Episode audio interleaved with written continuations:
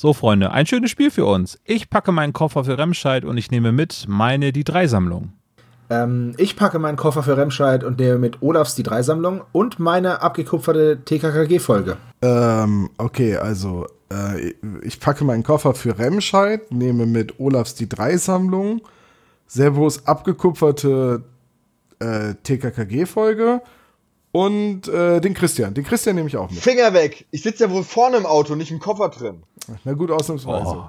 Okay, okay, mit euch kann man also wirklich nicht spielen. Dann lasst uns die Fakten zusammentragen. Wir sind gemeinsam mit Christian Rodenwald am 23. März 2019 in Remscheid. Um 18.30 Uhr beginnt die Lesung aus dem Buch Die Welt der drei Fragezeichen und anschließend gibt es eine Podiumsdiskussion mit Christian, uns und natürlich dem Gastgeber Markus Winter. Karten gibt es im Winterzeitshop im Vorverkauf oder an der Abendkasse. Weitere Infos findet ihr in den Show Notes. Wir freuen uns auf euch.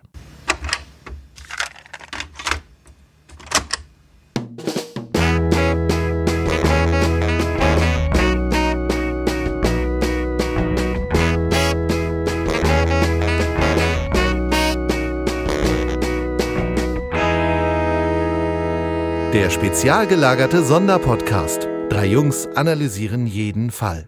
Hallo und herzlich willkommen zum spezial gelagerten Sonderpodcast. Ich bin der Tom und ich begrüße wie immer meine beiden Kollegen, den Olaf. Hi.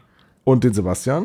Servus. Und wir haben heute einen ganz besonderen Gast und deswegen bin ich auch total nervös und aufgeregt, was ich normalerweise nie bin. Aber wir haben André Marx dabei. Hallo André. Moin. Das ist Hallo, für mich André. wirklich eine ganz besondere Ehre, weil ich bei der Interviewfolge, die wir gemacht haben, nicht dabei war und ich so ein großer Fan von deinen Büchern bin. Shame on you und vielen Dank. Voll das Geschleime gleich. Dafür bin ich ja 30 jetzt Gleich, gleich, da. gleich zu Beginn, ne? aber wir haben uns darauf geeinigt, wenn wir Gäste haben, dann sind wir nett zu denen. Das ist sehr, Ja, sehr wir hatten, wir hatten André aber schon als Gast, jetzt ist er ein Kumpel, jetzt müssen wir nicht mehr nett sein. Wir müssen sagen, Todesflug ist wirklich dein bestes Buch. Das höre ich öfter. Darf ich da an der Stelle einmal die Frage stellen, wie oft passiert es, dass André Marx und André Minninger verwechselt werden von Fans? Ähm, ja, häufiger als bei den anderen Autoren natürlich. Ähm, lustig ist es, wenn Leute dann, ähm, um klarzustellen, welchen André sie meinen, den Nachnamen dann abkürzen. André M. meine ich. Das passiert tatsächlich relativ häufig. Viel besser. Nützt dann, nützt dann auch nicht so viel, ja. Ja, kommt schon manchmal vor, aber nicht so oft. Aber bei euch geht das ja noch. Ich habe mal gesehen in einem Interview, dass Elijah Wood und äh, Daniel Radcliffe oft miteinander verwechselt werden. Echt? Ja, dann hatte Daniel Radcliffe das schon, dass er in einem Fahrstuhl stand mit jemandem, der guckt ihn die ganze Zeit von der Seite an und er sagt, naja, das ist das Indiz dafür, dass die Leute dich erkannt haben. Und er guckt mich die ganze Zeit an. Und dann öffnet sich die Fahrstuhltür, er geht raus, dreht sich nochmal um und sagt, Frodo. Aber das ist echt eine super tolle Überleitung, weil Elijah Wood ist ja quasi der Neffe von dem kleinen Hobbit. Und wir reden heute über den kleinen Hobbit von den drei Fragezeichen, weil du, André, hast ja jetzt äh, den Herr der Ringe geschrieben, den Dreiteiler und die Vorgeschichte, die wollen wir heute besprechen, nämlich den Fluch des Rubins. Also die Vorgeschichte vom feurigen Auge. Das war jetzt eine gewagte Überleitung und ich habe eine Weile Hammer, oder? gebraucht, um der Da hab ich folgen zu können, aber ich habe drüber es jetzt nachgedacht. verstanden, ja. Wir besprechen quasi den Hobbit, ja, okay, hab's begriffen. Olaf ist für seine gekonnten Überleitungen bekannt. Wir erwähnen die dann immer. Die, die, die gehen immer super. Das sind die besten Überleitungen überhaupt. Ja, das sagen wir immer extra dazu, dass es eine gute Überleitung war. Nein, Olaf, du hast vollkommen recht. Äh, machen wir dieses Mal eigentlich auch, was haben wir in letzter Zeit so gehört? Ja. Oh, dann gebührt es aber unserem Gast anzufangen. André, was hast du in letzter Zeit so gehört? Also, ähm, ich bin ja nicht so ein Hörspiel- oder Hörbuchmensch, deswegen kann ich da annähernd gar nichts zu beitragen. Wenn ich irgendwas höre, dann ähm, habe ich entweder einen Telefonhörer am Ohr oder, ähm, oder höre Musik. Und da habe ich jetzt gerade mal ganz kurz ein bisschen drüber nachgedacht. Und die Musik, die ich in den letzten Tagen entdeckt habe, war eine, war von einer ähm, Sängerin von den Färöerinseln namens Slur. Ich weiß nicht, ob man das richtig ausspricht. Und jedenfalls bin ich über äh, die YouTube-Schleife dann bei so nordischer Musik hängen geblieben. So, so Modern Folk würde ich es mal nennen, äh, aus Skandinavien und den Färöerinseln und Island und so. Und das war ganz cool. Also man nach einer Stunde oder zwei kriegt man ein bisschen die Krise. Ähm, und es erinnert auch so immer so leicht an, an Mittelalter-Festivals und so, aber das kann man zwischendurch mal ganz gut hören, ja. Das war meine Entdeckung, meine Hörentdeckung der letzten Tage. Oh, darf ich dir da eine Musikempfehlung geben? Äh, ja, sehr gerne. Das ist eine schwedische Rock-Metal-Band, die auf mittelalterlichen Instrumenten spielt, also die einbaut und auf Altschwedisch singt, die heißen Fate. Also F-E-J-D. Ah, okay, aber Metal und so, da äh, kannst du mich leider nicht mit hinterm Ofen vorlocken, glaube ich. das Ja, wird hör, hör mal rein, wenn du färöische Popmusik magst, dann das bestimmt auch. Okay, ja gut, ich kann es ja mal probieren. Tatsächlich gibt's Slur, Slur auch bei ähm, Spotify. Ähm, das Album heißt, das Album heißt Slur und die Band heißt Eivor. A- Also furchtbar. I V O mit dem Strich durch R. Und, Okay, ähm, dann ist das aber nicht das, was ich gehört habe. aber dann, was für ein Zufall, dass es dann auch eine, ein Album, also die singen auf, auf Färöisch? Genau. Okay. Es gibt Und das ist aber eine auch keine Band, sondern das ist eine Solokünstlerin, so wie ich das Ja, es ist, verstanden ist es so eine weißhaarige, so ein weißhaariges Mädel, weil das ist. Ja, ja. Heißen die Titel vielleicht Silvi, Silvitni, Brotin, Jörkaf, ja, oh Gott. Ähm, warte, ich schick dir mal. Ich, ähm, das ist ja furchtbar. Olaf, könntest du für die Aussprache von Sebastian bitte einen Präsentkorb an die Färöer Inseln schicken? Ja, gerne. Tut mir ein bisschen Ich wollte leid. noch, ähm, wo wir gerade dabei sind, ähm, ich weiß, dass Judith Holofernes auf den Färöerinseln ihr neuestes Album aufgenommen hat und hat da mit einem Singer-Songwriter zusammengearbeitet. Also scheint wohl ein Hotspot der äh, Musik zu sein. Die Färöerinseln sind das neue Island quasi. Ich wollte gerade sagen, alle Länder, wo es kalt und dunkel ist, da gibt's gute Musik. Björk war Island, ne? Ja. Hm? Ja. Genau. Also ich werde mal, ich werde mal reinhören und dann werde ich ein paar von den Songs ähm, mal in die Playlist packen. Ich habe gerade Unsinn erzählt, sorry, äh, dass ich euch unterbreche. Ich habe gerade total einen riesen Unsinn erzählt. Natürlich, du hast total recht. Ähm, Slur heißt das Album. Ivor, Ivor. Aber ich habe jetzt mal eine ganz blöde Frage. Slur ist doch dieser Softdrink aus Futurama, oder? Richtig, genau. Ja, Von Slur McKenzie, genau. Was ja eine Anspielung eigentlich ist auf Soylent Green, ne? So, Olaf, was hast du denn in letzter Zeit gehört? Ich habe was Anspruchsvolles gehört, nein, ähm, nicht Anspruchsvolles, aber was sehr Interessantes äh, von einer Person, die ich sehr vermisse, nämlich von Roger Willemsen, ähm, das Hohe Haus. Ähm, er hat ein Jahr lang äh, im, im Bundestag verbracht und hat da so seine Aufzeichnung gemacht, was er so beobachtet hat, wie die Kultur dort ist. Auch etwas natürlich, äh, wie das ganze Haus so funktioniert, akustisch gesehen, bis hin zu den Debatten, die dort geführt werden. Äh, teilweise sehr ernüchternd, äh, aber sehr, sehr äh, ironisch, humoristisch geschrieben. Und ähm, er liest es selber, das Hörbuch, und äh, wird unterstützt zum Beispiel auch von einem Bremer Radiomoderator, den ich auch sehr mag, nämlich Jens-Uwe Krause. Und ähm, da hänge ich gerade so mittendrin in dem Hörbuch, sehr, sehr spannend. Gibt's das auch auf Spotify? Das gibt's auf Spotify, richtig. Gut, genau, da dann ich werde ich, da, werd ich da auch den ersten Track wieder in die Playlist stopfen. Ich habe auch was Cooles, ähm, auch eine Band. Und zwar habe ich die Band Rum Ahoy gefunden mit ihrer Platte The Triumph of Piracy. Und ähm, ja, da habe ich auch mal ein paar Lieder in die, in die Playliste gepackt. Das ist eine Band aus Amerika. Um genau zu sein, kommen die aus North Carolina. Ähm, und die machen, die machen ja so Piraten-Metal wie auch Ailstorm, nur nicht ganz so hart, würde ich das sagen. Ailstorm ist nicht hart. Ailstorm ist einfach nur geschrammelt und übersteuert. Ailstorm ist richtig geil. Und So wie Drummerhoy, Sebastians Tonspur im Podcast immer, oder? ah, trollolol, haben wir ja wieder einen rausgehauen. Ich sage ja nichts gegen Ailstorm. Ich sage nur, dass es geschrammelt ist und übersteuert und dass ich das nicht immer hören kann. okay, Aber True Scottish Pirate Metal klingt nach einem ziemlich coolen Musikgenre, von daher. ja, richtig. Das ist jetzt äh, True American Pirate Metal. Ähm, ja, die gibt's seit 2012, die Band. Ähm, haben coole Namen wie Captain Yarface oder Boatsman Walk the Plank. Ähm, auf jeden Fall mal reinhören, ist es auf jeden Fall ziemlich cool. Dass es noch keine Metal-Band gibt, die Blackbeard heißt, finde ich sehr faszinierend. Gibt's nicht? Gibt's garantiert. Mighty, ich werde mal Mighty Spotify fragen. Tom, was hast du denn gehört in der Zwischenzeit? Ich habe gar nicht so viel gehört, aber ich dachte, wenn wir jetzt eh gerade beim Thema Musik sind, gebe ich einfach auch zwei, noch zwei kurze Musikempfehlungen ab und gut ist. Also einmal habe ich ja gerade schon von Fate erzählt. Das sind also das sind Brüder, die, die die Band machen, also nicht alle, aber zwei davon immerhin. Und Die spielen halt Drehleier und halt alte skandinavische Instrumente und das in einer ziemlich guten Metal-Kombination. Ich verstehe leider die Texte nicht, mein Alt-Schwedisch ist etwas eingerostet. Ähm, auch, wenn ich, auch wenn ich mal versucht habe, mit Garmana etwas Schwedisch zu lernen, weil äh, die ja immerhin klar singen. Und die zweite Empfehlung, wenn wir eh gerade beim Thema so Piratenmusik sind, eine, ich glaube, kanadische Band, The Real Mackenzies. Servo kennt die garantiert. Ja, ist eine kanadische Band um den schottischstämmigen Paul Mackenzie.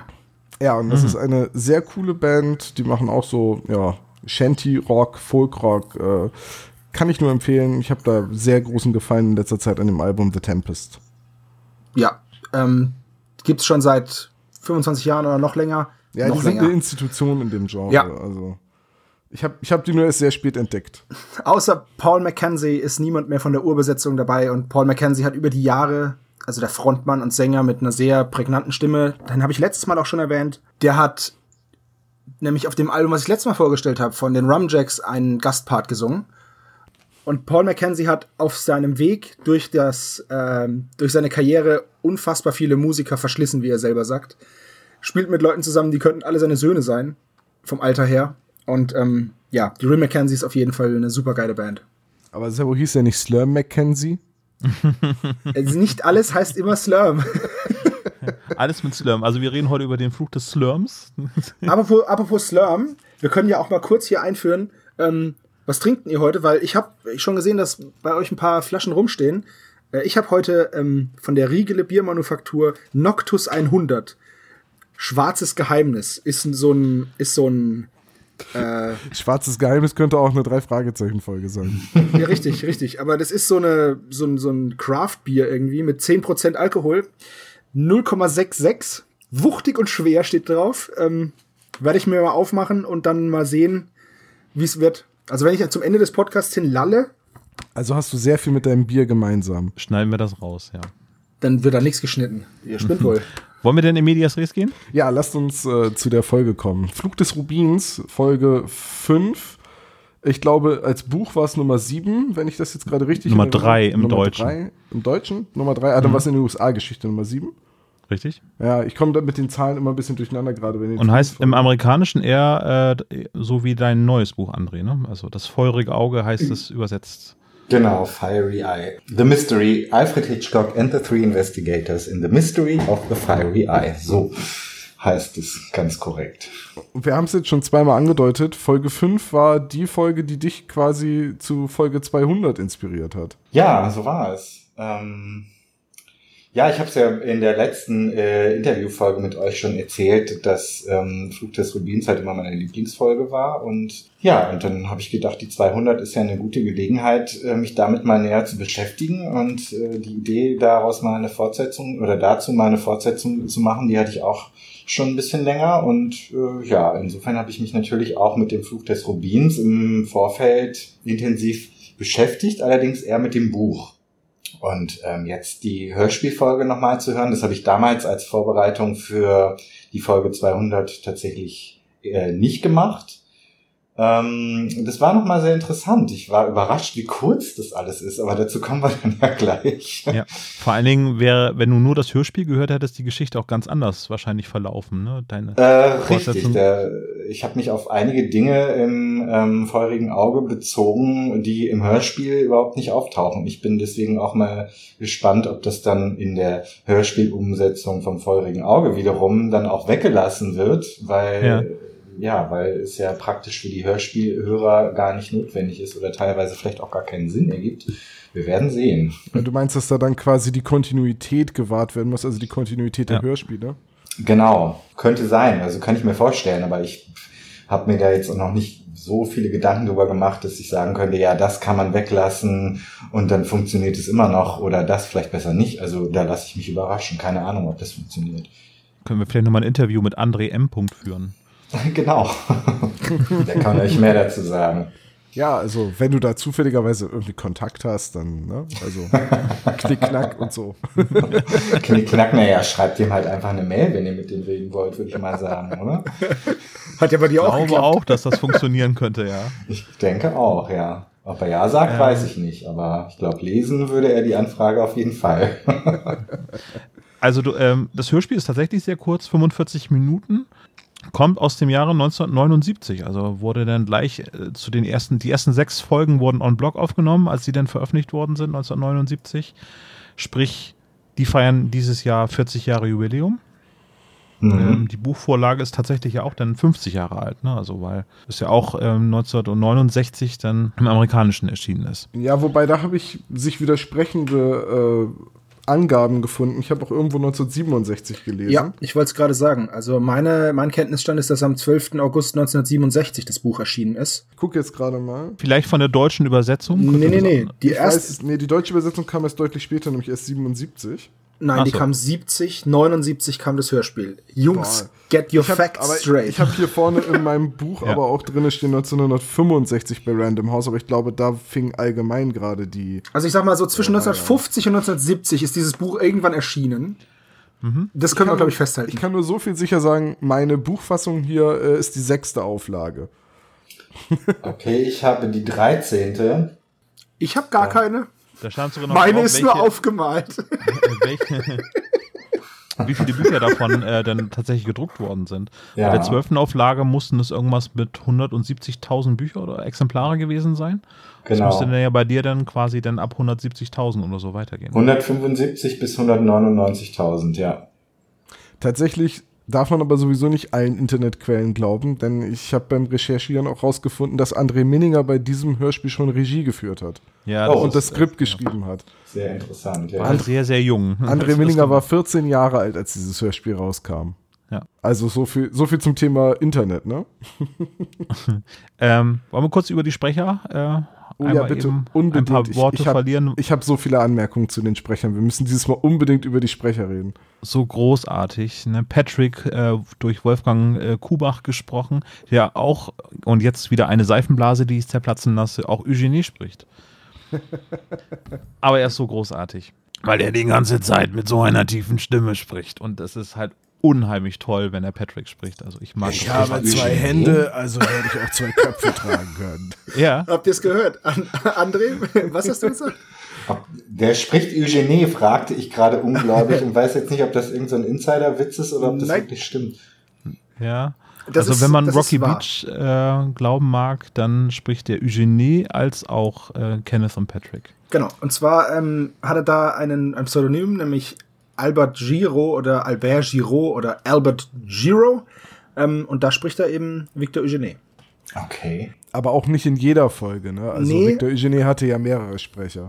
Ja, der hat auch noch mehr, der hat auch noch mehr Künstlernamen, wie zum Beispiel Boris Stepin, Klaus Klein und Rolf Hundertwasser. Sie Ja, Schlagersänger und Stimmenimitator war er. Ja. Und es gibt so unheimlich tolle Musik aus den 70er Jahren, zum Beispiel auf der Hitrakete 6 gibt es von ihm Es ist nie zu spät. Ich pack das mal in die Shownotes mit rein. Muss man sich mal geben.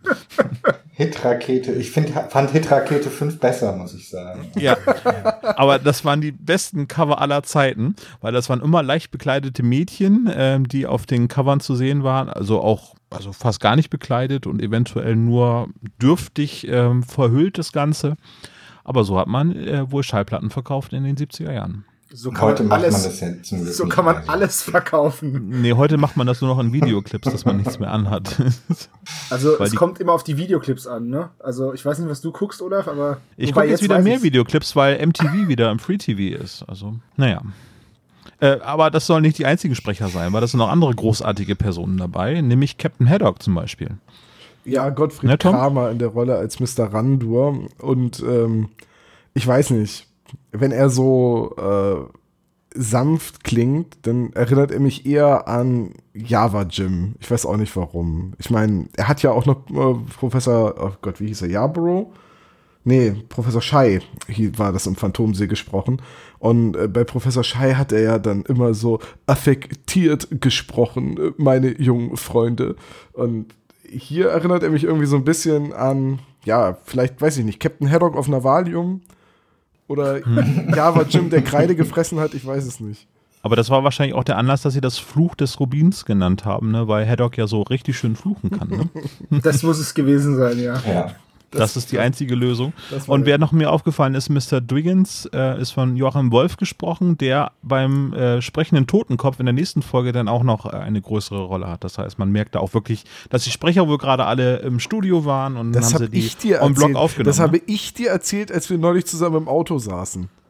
Das ist meine Geschichte. Mädels, Mädels, Mädels, ihr seid beide hübsch. Streitet euch nicht. Aber für dich haben wir keine. Naja, Aber du gehst Ja. die ganze Zeit auf die großen Rollen ein. Ich möchte an der Stelle auf zwei kleine Rollen verweisen.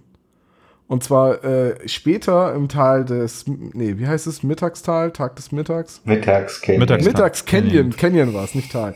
Ähm, da ist ja der Bauarbeiter, der die drei verscheuchen will. Ja. Wird gesprochen von Gernot Endemann. Mhm. Und das ist Huckleberry Stringfellow Hawk aus den Airwolf-Hörspielen. stimmt. Geht's noch nerdiger eigentlich? Ich bin sowas von raus gerade. Ich lasse euch einfach mal ein bisschen weiter erzählen. Ja, ich kann da echt gar nichts zu sagen zu diesem ganzen Sprechen. Das, ist, das hängt ein bisschen damit zusammen, dass wir ja im Dezember Adventskalender machen, wo wir über Hörspielreihen reden und dann auch oft mal so Dinge aus unserer Kindheit ausgraben. Ja. Huckleberry. Stringfellow. Und ich weiß, dass, dass Sebastian sich nie beherrschen kann, wenn er den vollständigen Namen des Hauptcharakters Der hat. Name. Alter, was, was, wie? Ich frage mich einfach, wie man, ey, wir brauchen einen coolen Namen. Stringfellow. Huckleberry. Ist nicht cool genug. Aber der sagt ja auch wirklich Stringfellow. nur, ne, der sagt auch nur einen Satz in dieser, äh, in dieser Rolle, ne? Ja, er sagt nur ein bisschen mehr, sie sollen wegfahren, verschwinden und auch das mit, dass keine Versicherung für sie zahlt. Also alle Genau. Texte, die Ja. der Vorarbeiter im Buch hat, sind alle von. Äh, Alle Texte, Ja. die man schon mal bei Airwolf von hatte, die haben man Stringfellow. einfach recycelt. Das wäre so cool, wenn er eine Rakete auf den Laster abgefeuert hätte. Ja.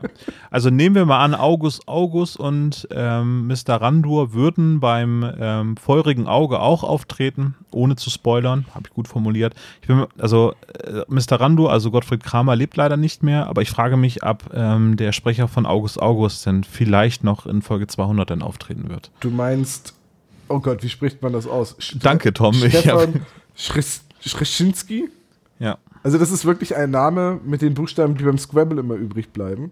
ja. C Nennen wir ihn Gus. Z E. Czesinski. Können wir einfach Stefan sagen? Dürfen wir du Ich wollte es gerade sagen? sagen, Stefan C. Nee, wahrscheinlich gebürtiger Hamburger, weil irgendwie in der Ära die Mhm. meisten Synchronsprecher und Schauspieler kommen ja irgendwie aus Hamburg. Da bin ich gespannt. Also ich fand das beim Blauen Biest ähm, als äh, Andy, ja. Andy, genau, Andy. Dass der aufgetreten ist, fand ich total in Ordnung, weil äh, ich habe das Gefühl gehabt, seine Stimme ist gar nicht gealtert oder nur ein wenig. Also die vier Jahre, die wahrscheinlich zwischen den beiden Fällen so vergangen sind. Und äh, bin ich gespannt, ob der dann da auch auftritt. Jetzt darfst Da du auch über Ellie Jameson nicht hinweggehen, die ja auch von ihrer ursprünglichen Sprecherin Auch das fand ich gut. wurde. Ja. Da ist Kari ja ein bisschen ähm, anderer Meinung gewesen, aber ich fand das total super, dass Eddie Jameson auch mit der gleichen Stimme aufgetaucht ist. Dass sie ein bisschen älter geworden ist, fand ich total plausibel. Ich möchte auf noch eine Sprechrolle in dieser Folge hinaus.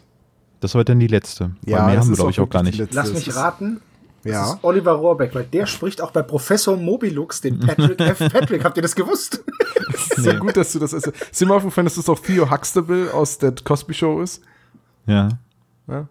Ist dir nicht aufgefallen, ne? Dann Tom mal eben, Äh, Jetzt, den wo du Sprecher. sagst, Also, und zwar äh, die Mrs. Peterson, die Frau, die die beiden Büsten zurückgibt, weil sie sie abgeseift hat und dabei ein Ohr in der Hand hatte. Ja. Ähm, die wird in den ganzen Auflistungen, die man online so findet, nicht geführt.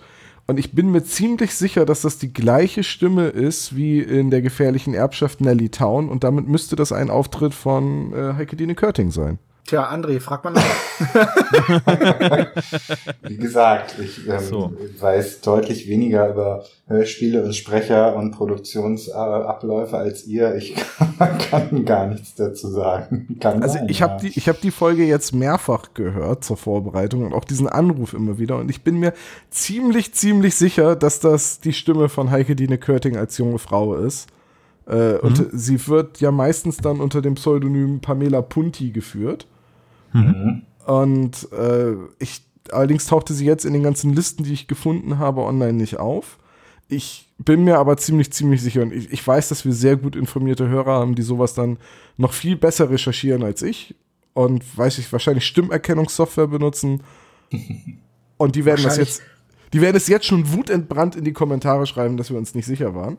Genau, die, wird- es wird wahrscheinlich irgendwo auf Seite 537.000 bei rockybeach.com stehen. und wir haben einfach scheiße recherchiert. Könnte sein. Jedenfalls bin ich mir ziemlich sicher, dass das äh, Frau Körting selbst ist. Gut. Schauen wir mal. Ja. Aber Also großartige Sprecher, nicht so viele. Dann würde ich sagen, wollen wir in die Folge eintauchen. Normalerweise liest Sebastian den Klappentext vor. André, können wir dich überrumpeln und du liest uns den Klappentext vor? Das würden wir noch viel schöner finden. Also, Alfred Hitchcock und die drei Detektive haben es hier mit einem geheimnisvollen Rubin zu tun, der nicht nur fluchbeladen ist, sondern auch auf abenteuerliche Weise versteckt sein soll. Eine ganze Kette rätselhafter Zusammenhänge muss gelöst werden, aber vielleicht habt ihr es noch schneller als Justus, Bob und Peter gelöst. Das ist witzig, dein Buch hat einen anderen Klappentext als meins. Und ich finde den auch Kassette. extrem irritierend. Äh, ich, Klingt nach Mitmachbuch, ne? Ja, ja, das, das klingt irgendwie komisch. Also es gibt ja noch den tatsächlichen Klappentext, also in der Klappe des äh, Schutzumschlags.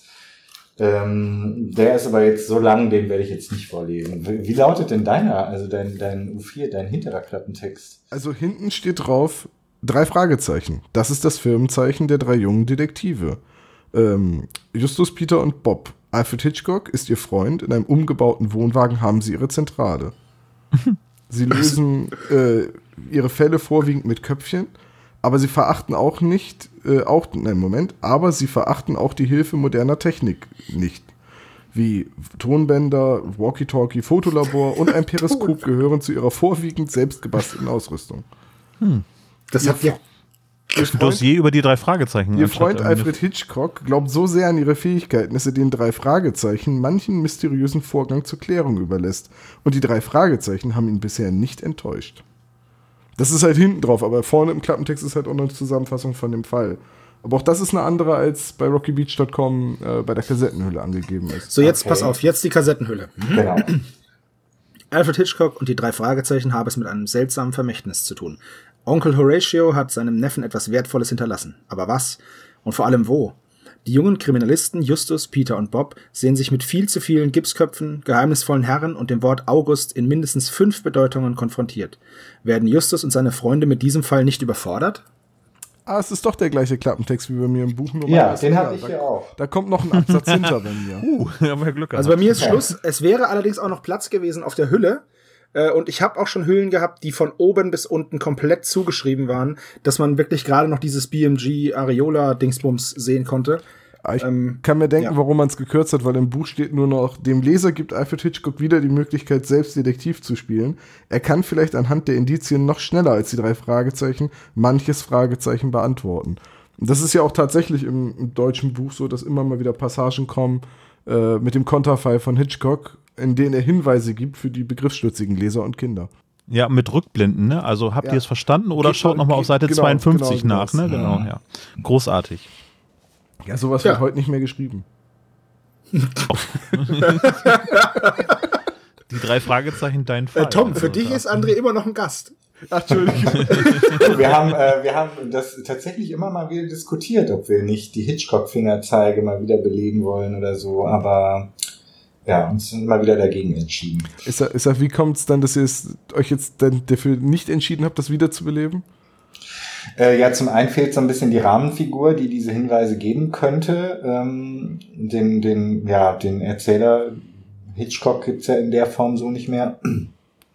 Und zum anderen, ähm, ich persönlich finde es auch, also ich hätte schon mal Lust drauf, aber ich finde es auch schwierig, äh, dann nochmal Spuren, die man sowieso im Text schon belegt hat, dann nochmal dann so ein Spotlight drauf zu richten.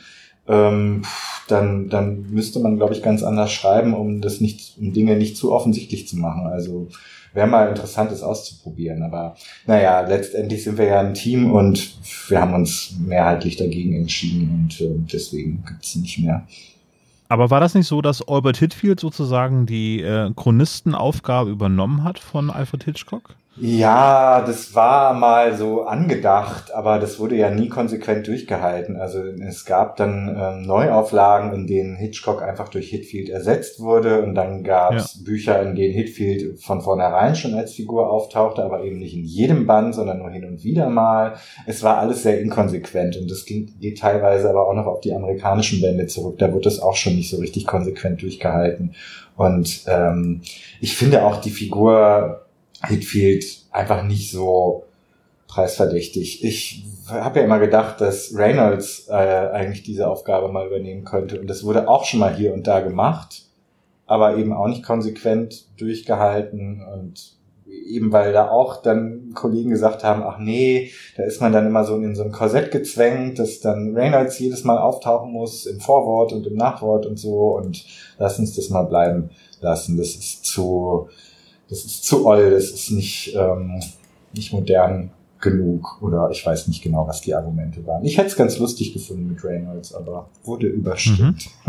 Geht's denn Albert Hitfield gut? Du hast ihn ja, das letzte Lebenszeichen äh, haben wir von dir gehört. Ähm, seit dem leeren Grab haben wir aber nichts mehr von ihm vernommen, ne? Ja, du ich auch nicht, keine Ahnung. ich weiß nicht, wie es dem geht. Müsste mal anrufen. Der meldet sich ja auch nie, der Sack. Schreibt nicht, ruft auch nicht an. Nee, Boah. weiß auch nicht, was ich dem getan habe. Naja. Ähm, ja, wollen wir zu der eigentlichen Hörspielbesprechung kommen, zu dem eigentlichen Fall. Ja, mit einer sehr klassischen Einstiegsszene, die ich sehr, sehr liebe. Ja, dann beschreib sie doch mal. Die Statuen beziehungsweise Büsten, aber das ist Tante Mathilda egal, habe ich die äh, Szene, würde ich sie äh, Szene nennen. Sebastian wird wahrscheinlich auch sowas ähnliches haben. Ähm, die drei Detektive sind damit beschäftigt, den LKW zu entladen, weil äh, Onkel Titus genialerweise zwölf Büsten gekauft hat. Von namhaften Personen, unter anderem von Octavian, um nicht zu viel zu spoilern, und August von Polen. Wer ihn nicht kennt, äh, muss auf jeden Fall Wikipedia bemühen, weil der ist tatsächlich der wenigst prominenteste Mensch, der eben in dieser Büste abgebildet ist. Und Königin Victoria, nicht zu vergessen. Eins meiner Lieblingszitate. Weil das so ähm, pathetisch irgendwie rüberkommt, wenn das gesagt wird bei dieser Aufzählung. Homer, C Caesar, Dante, Francis Bacon, Otto von Bismarck, auch ein Deutscher ist mit dabei. Äh, Abe Lincoln, Benjamin Franklin, George Washington. Genau. hast hast du Also- Francis Bacon aufgezählt?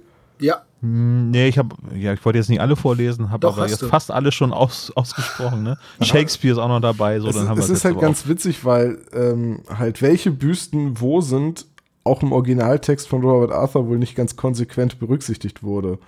Also später wird nämlich auch noch die Büste von Theodore Roosevelt erwähnt, die taucht aber eigentlich in der ursprünglichen Aufzählung nicht auf. Tauchen die denn alle auf? Äh, Es werden, glaube ich, wirklich alle vorgelesen und vor allem wird auch öfters von berühmten Männern gesprochen und dann ist da blöderweise genau eine Königin bei. Francis Bacon? Nein, Beispiel. ja, genau. Königin von Speckland. ist das bescheuert? Aber äh, die einzige Person, die ja irgendwas mit der Herkunft des Juwels zusammen, äh, oder wo es irgendwie zusammengäbe, wäre ja gerade Königin Victoria. Die hat ja mal über Indien geherrscht. Ja, aber muss ja auch nicht. Also äh, Ho- Ho- Horatio, wie er im, im Hörspiel heißt und nicht Horatio, wie es Sebastian eben gesagt hat. Wahrscheinlich wird er im Englischen so ausgesprochen, aber Horatio, der lebte ja eigentlich die meiste Zeit in Hollywood, also die letzten 20 Jahre, soweit ich das verstanden habe. Wird der Name nicht englisch korrekt Horatio ausgesprochen? Ja, und dann setzt er sich langsam eine Sonnenbrille auf. Aber man Und muss dabei weiß er, aber er noch schreien. Naja, das, das ist ja gerade das Problem. Äh, In der deutschen Synchronfassung von CSI Miami wird er ja immer Horatio genannt. So. Ja, Das ist definitiv Ja. falsch. ja. Aber englische da- und deutsche Aussprache von Namen, da, da hat dieses Hörspiel kommen wir sowieso noch einiges in ne? petto. Das ist wohl wahr, ja. Die Firma Jonas legt nämlich großen Wert auf Kundenzufriedenheit. Genau. Tante Mathilda erwähnt so beiläufig, dass sie die ganz gut verkaufen lässt. Äh, 5 Dollar möchte sie dafür haben und die würden ja ganz gut in Vorgärten passen. Also die wichtigsten Fakten werden dort komprimiert aufgeführt. Sie müssen irgendwie in den Garten gestellt werden, damit sie auch wieder als Rückläufer zurückkommen können später. Genau, ich habe mich nur gefragt, warum Gipsbüsten nicht wasserfest sind. Also Das muss Gips halt ist ja, nachdem es ausgehärtet ist, kann man das, ist es durchaus wasserfest. Ja. Also Ja, aber kann man das in, in strömenden Regen stellen? Da würde ich jetzt mal sagen, nein, oder? Also ich, Also- meine Erklärung dafür ist, die sollst du dir auf dein Klavier stellen, aber nicht im Garten. Ja, guter Punkt. Vielleicht ja. ja. Also es würde sich auf lange Sicht wahrscheinlich auflösen, doch. Also Gips wird ja auch irgendwann wieder trocken, wieder porös und wenn dann wieder Feuchtigkeit eindringt. ja, so wie Holz und Stein und jedes Material. Ich finde die Platzierung auf dem Klavier oder auf dem Kaminsims auch wesentlich sinnvoller als ein, ein Kopf. Das ist ja nur eine Büste. Ne? Also äh, irgendwie da wird ein bisschen Ober, also ein bisschen Torso zu sehen sein und stellt man sich das in den Vorgarten einfach nur so, so einen Kopf ins Blumenbeet? Also wir als Deutsche, immer ne? davon, dass es immer auf einem Podest steht, auf so einer Säule wir als so. Deutsche dürfen über Gartenschmuck so gar nichts sagen, okay? Wir haben Gartenzwerge. Die ich aber da vorsichtig. anerkannt als Kulturgut. Aber daran siehst du halt, dass die äh, Firma Jonas definitiv keinen Kamin und auch kein Klavier zu Hause hat. Die Firma Also- Jonas, meinst du? Ja. Jonas, genau. Übrigens, wir haben ja vorhin gesagt, dass das en bloc aufgenommen wurde, diese Folgen. Ähm, und wenn man die erste Folge im Kopf hat, in der ähm, Andreas Fröhlich fast noch nach Hause geschickt worden wäre, weil er zu doof zum Sprechen ist oder zum Lesen, und man diese Folge hört, dann muss man schon sagen, krasse Steigerung. Ist das Das so? wollte ich vor, ja, das wollte ich vorhin mal sagen, weil er war ja eigentlich war ja Andreas Fröhlich für die Rolle des Peter vorgesehen, aber er hat sich dann so ähm, verhaspelt ständig und gestottert und nicht richtig ähm, sich in die Rolle einfinden können, dass man ihm halt Bob gegeben hat, was dazu geführt hat, dass weil Bob halt auch erst nach, weiß ich nicht, 20 Minuten im Super Papagei auftaucht, Und nicht Also- so viel Text hat. Relativ spät und relativ wenig Text hat und wenn du die Folgen direkt nacheinander hörst, dann hörst du auch den den Unterschied, weil da ist Bob ja jetzt also flawless würde ich sagen, bis auf Jonas. Und so eine Gemeinheit. Nein, nein, nein. Ja, da musste ich so ein bisschen, da musste ich so ein bisschen an die Szene aus ähm, der Untergang denken.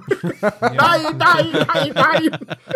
Oh, ich dachte schon, meine Rumpelstielchen-Assoziation wäre seltsam, aber ja. oh, das ist So. aber clever. Also, die äh, Statuen sind angekommen und dann gibt es einen Anruf von Hitchcock. Tante Mathilda juckt das auch überhaupt nicht, dass ein prominenter Mensch einfach bei ihrem Neffen anruft. Ähm, Justus geht ans Telefon und kommt sofort in diesem Hörspiel gefühlt wieder. Und äh, das, was er erzählt, kann Hitchcock unmöglich, vor allem nicht in dem Tempo, was Peter Passetti für Hitchcock gewählt hat, alles erklärt haben in der Zeit, wie Justus eben abwesend ist. Aber das ist nur eine Kleinigkeit. Wahrscheinlich wird das äh, cineastisch irgendwie gekürzt sein. Naja, wir es gibt sind einen ja, Auftrag. wir, Entschuldige, aber wir sind ja immer noch in der Zeit, wo jede Hörspielminute kostbar war, weil man halt nicht sie beliebig lang machen konnte, ne? Ja, also eine, so eine Minute kann man 1979. eine Minute kann man grundsätzlich nicht beliebig lang machen, weil dann nach spätestens 60 Sekunden ist eine Minute rum. ich, Danke für den Hinweis. kein Problem. Ich habe auch schon kürzere sei denn, wir Minuten reisen hatte in das Überlichtgeschwindigkeit. vergessen. Aber was ich halt meinte ist, damals musste es ja auf eine Schallplatte draufpassen im Idealfall.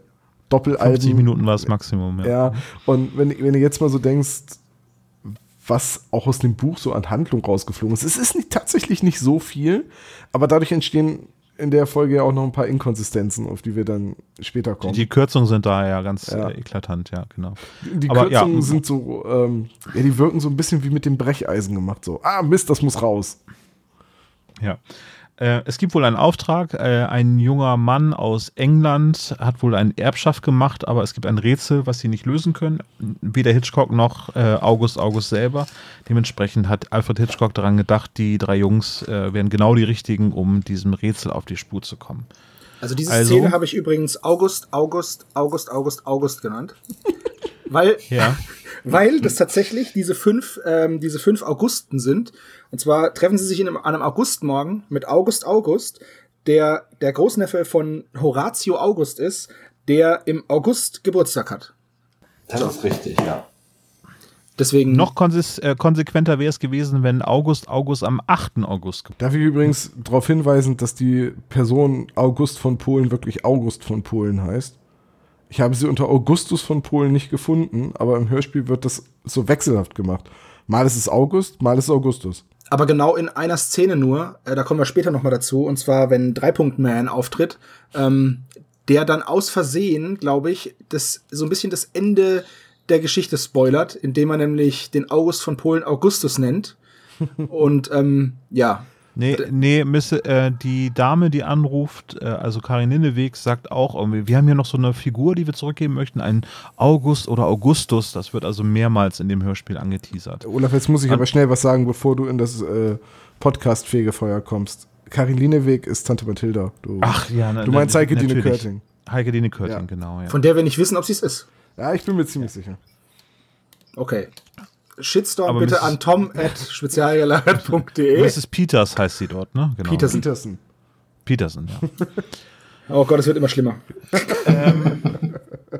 Genau. Äh, August, August wird vorgestellt. Ähm, also er ist Engländer und hat eigentlich nie so viel mit seinem Onkel zu tun gehabt. Und dann lesen sie das Testament. Das Testament ist ja eine längere Passage an Text. Ja. Und äh, da, da wollte ich André auch einfach mal fragen, ähm, wie stehst du denn zu diesen drei Fragezeichen-Folgen, in denen diese langen Rätselverse drin vorkommen? Das ist ja gerade in der Anfangszeit oft gemacht worden. Also mir fällt ähm, gerade bei dem Hörspiel, ähm, also fällt es schon sehr auf, weil ja gerade mal drei Minuten oder so vergehen, bis dieser Rätseltext kommt. Oder vielleicht sind es auch vier Minuten, keine Ahnung. Ich habe nicht geguckt. Ich war auf jeden Fall ähm, beim erneuten Hören geradezu begeistert, wie, wie rasant es da vorangeht. Also ähm, Schrottplatzszene, Büsten sind es keine Statuen und dann ruft Hitchcock an und dann sind sie auch schon da und äh, August August taucht auf und dann kommt auch gleich schon der Rätseltext. Also ich fand es einfach sehr cool, dass das so fix alles geht und dass eigentlich auch nichts fehlt. Also mir fehlte als Hörer gar nichts. Und dann fällt es aber natürlich ins Gewicht, dass dieser Text eben sehr lang ist, dass da wirklich ein längerer, verhältnismäßig längerer Monolog dann von Justus kommt, der das vorliest. Ähm, aber man kann halt auch kein Wort weglassen in diesem Fall. Also äh, im Buch fällt es nicht so auf, da kann man immer mal wieder nachblättern und ähm, da ist es halt eine Seite von 140 oder so oder 120 und ähm, ja, im Hörspiel nimmt es vergleichsweise größeren Raum ein, aber ja, da es ein schöner Text ist, habe ich damit überhaupt gar kein Problem. Ich finde den auch total super, weil so beim ersten Hören oder beim ersten Lesen achtet man vielleicht nicht so drauf, aber eigentlich ist die das Rätselslösung ziemlich offensichtlich, gerade wenn man es dann so nach und nach von den Charakteren erklärt bekommt. Also ich mag den Rätseltext in dieser Folge auch sehr, sehr gerne. Ich glaube, mein zweitliebster nach der gefährlichen Erbschaft.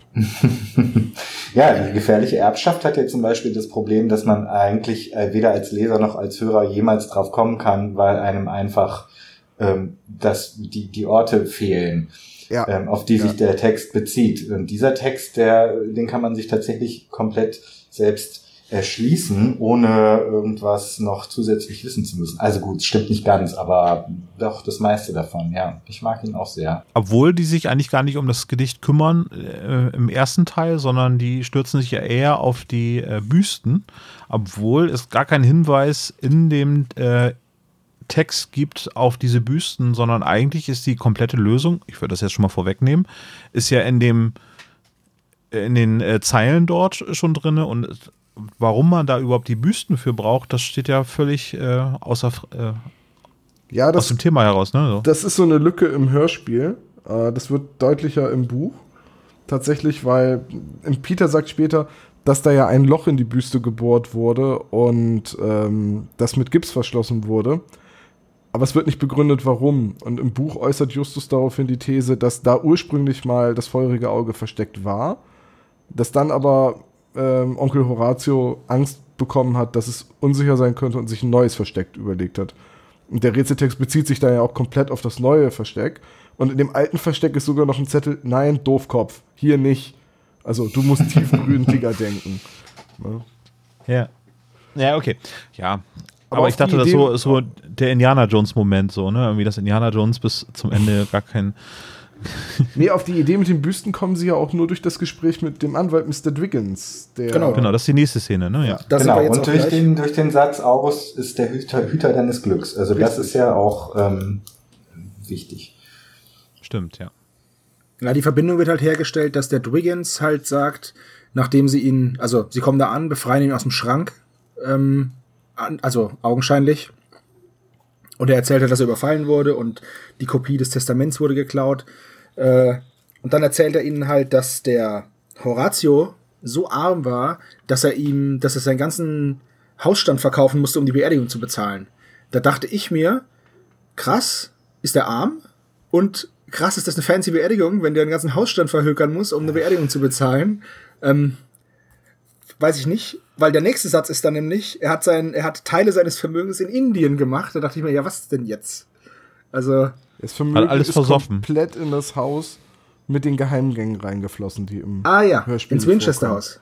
Nee, ähm, tatsächlich spielt das Haus im Buch eine größere Rolle und ich glaube, so ein Haus zu bauen und umzubauen ist auch in Kalifornien in der Zeit nicht billig. Das ist auch in der Nähe von Hollywood, ne? Und da war Hollywood ja schon teures Pflaster. Also ja, und, und, und den so, Rest ne? hat Onkel Horatio in den 50 Jahren, in denen er sich versteckt hat, versoffen.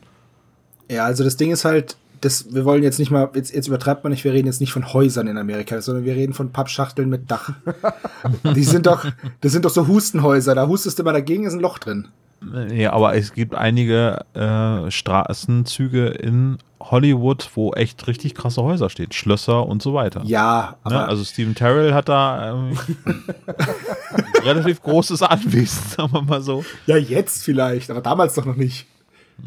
Aber diese Frage nach dem Vermögen, ob er jetzt im Reich war oder nicht, oder zwischendurch mal reich und dann später arm und so, mit der Frage habe ich mich ja ähm, für das feurige Auge auch lange beschäftigt, weil ich ja wirklich rausfinden wollte, wer war Horatio August und was hat er für ein Leben geführt. Und ich hatte ja nur die wenigen Fakten aus dem Fluch des Rubins, um das irgendwie rauszukriegen. Und ähm, da, da gibt es schon einige Inkonsistenten und, und Lücken und ähm, Fragezeichen, die ich dann ja versucht habe, irgendwie halbwegs logisch zu füllen. Aber das war nicht ganz leicht. Also ich habe irgendwo noch ähm, so eine Datei ähm, mit der Biografie von Horatio August, mit dem, was man wirklich weiß und mit dem, was ich mir dann dazu gedichtet habe, was möglichst passen sollte natürlich.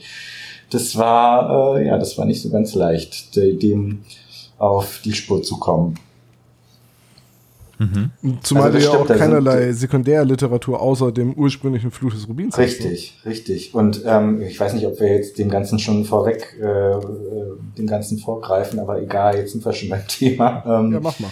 äh, diese Sache mit den 50 Jahren, ähm, die das feurige Auge ähm, ungesehen und unberührt bleiben soll und den 20 Jahren, die er in ähm, Hollywood verbracht hat, hat mich auch ähm, irritiert. Denn man fragt sich natürlich, wenn er erst vor 20 Jahren nach Hollywood gekommen ist, ähm, 50 Jahre lang den Rubin aber niemand gesehen und berührt hat, wo war er in den 30 Jahren davor? Also der Rubin meine ich. Also meine Theorie wäre da, weil ich habe da auch kurz ge gestockt, äh, dass er den ja, als er ihn bekommen hat, hat er ihn in die Büste getan, mit dem Ziel, ihn 50 Jahre lang nicht rauszunehmen. Du meinst, als er ist, ja? Ja, und als er sich dann entschieden hat, den umzubetten, der ist ja immer noch in so einer kleinen Schatulle drin äh, vergraben. Wahrscheinlich war die in der Büste und deswegen konnte er es rausnehmen, ohne den Stein zu sehen. Oder er war einfach nicht so abergläubisch. Ja, äh, letzt, also das mit der Schatulle würde ich sagen, ja, aber ich glaube, die Büste gab es damals noch nicht, denn sonst wäre er 30 Jahre lang mit so einer dämlichen Büste durch Indien gereist. Also das Ding ist ja auch schwer. Das kann ich mir jetzt nicht so vorstellen, dass Ja, okay, die in gut. seiner Reisetasche war. Wer ist das? Das ist Octavian, das ist mein bester Freund. Wie so ein Volleyball mit so einem Handabdruck drauf. Nee, aber ähm, vielleicht war der einfach immer in dieser Schatulle.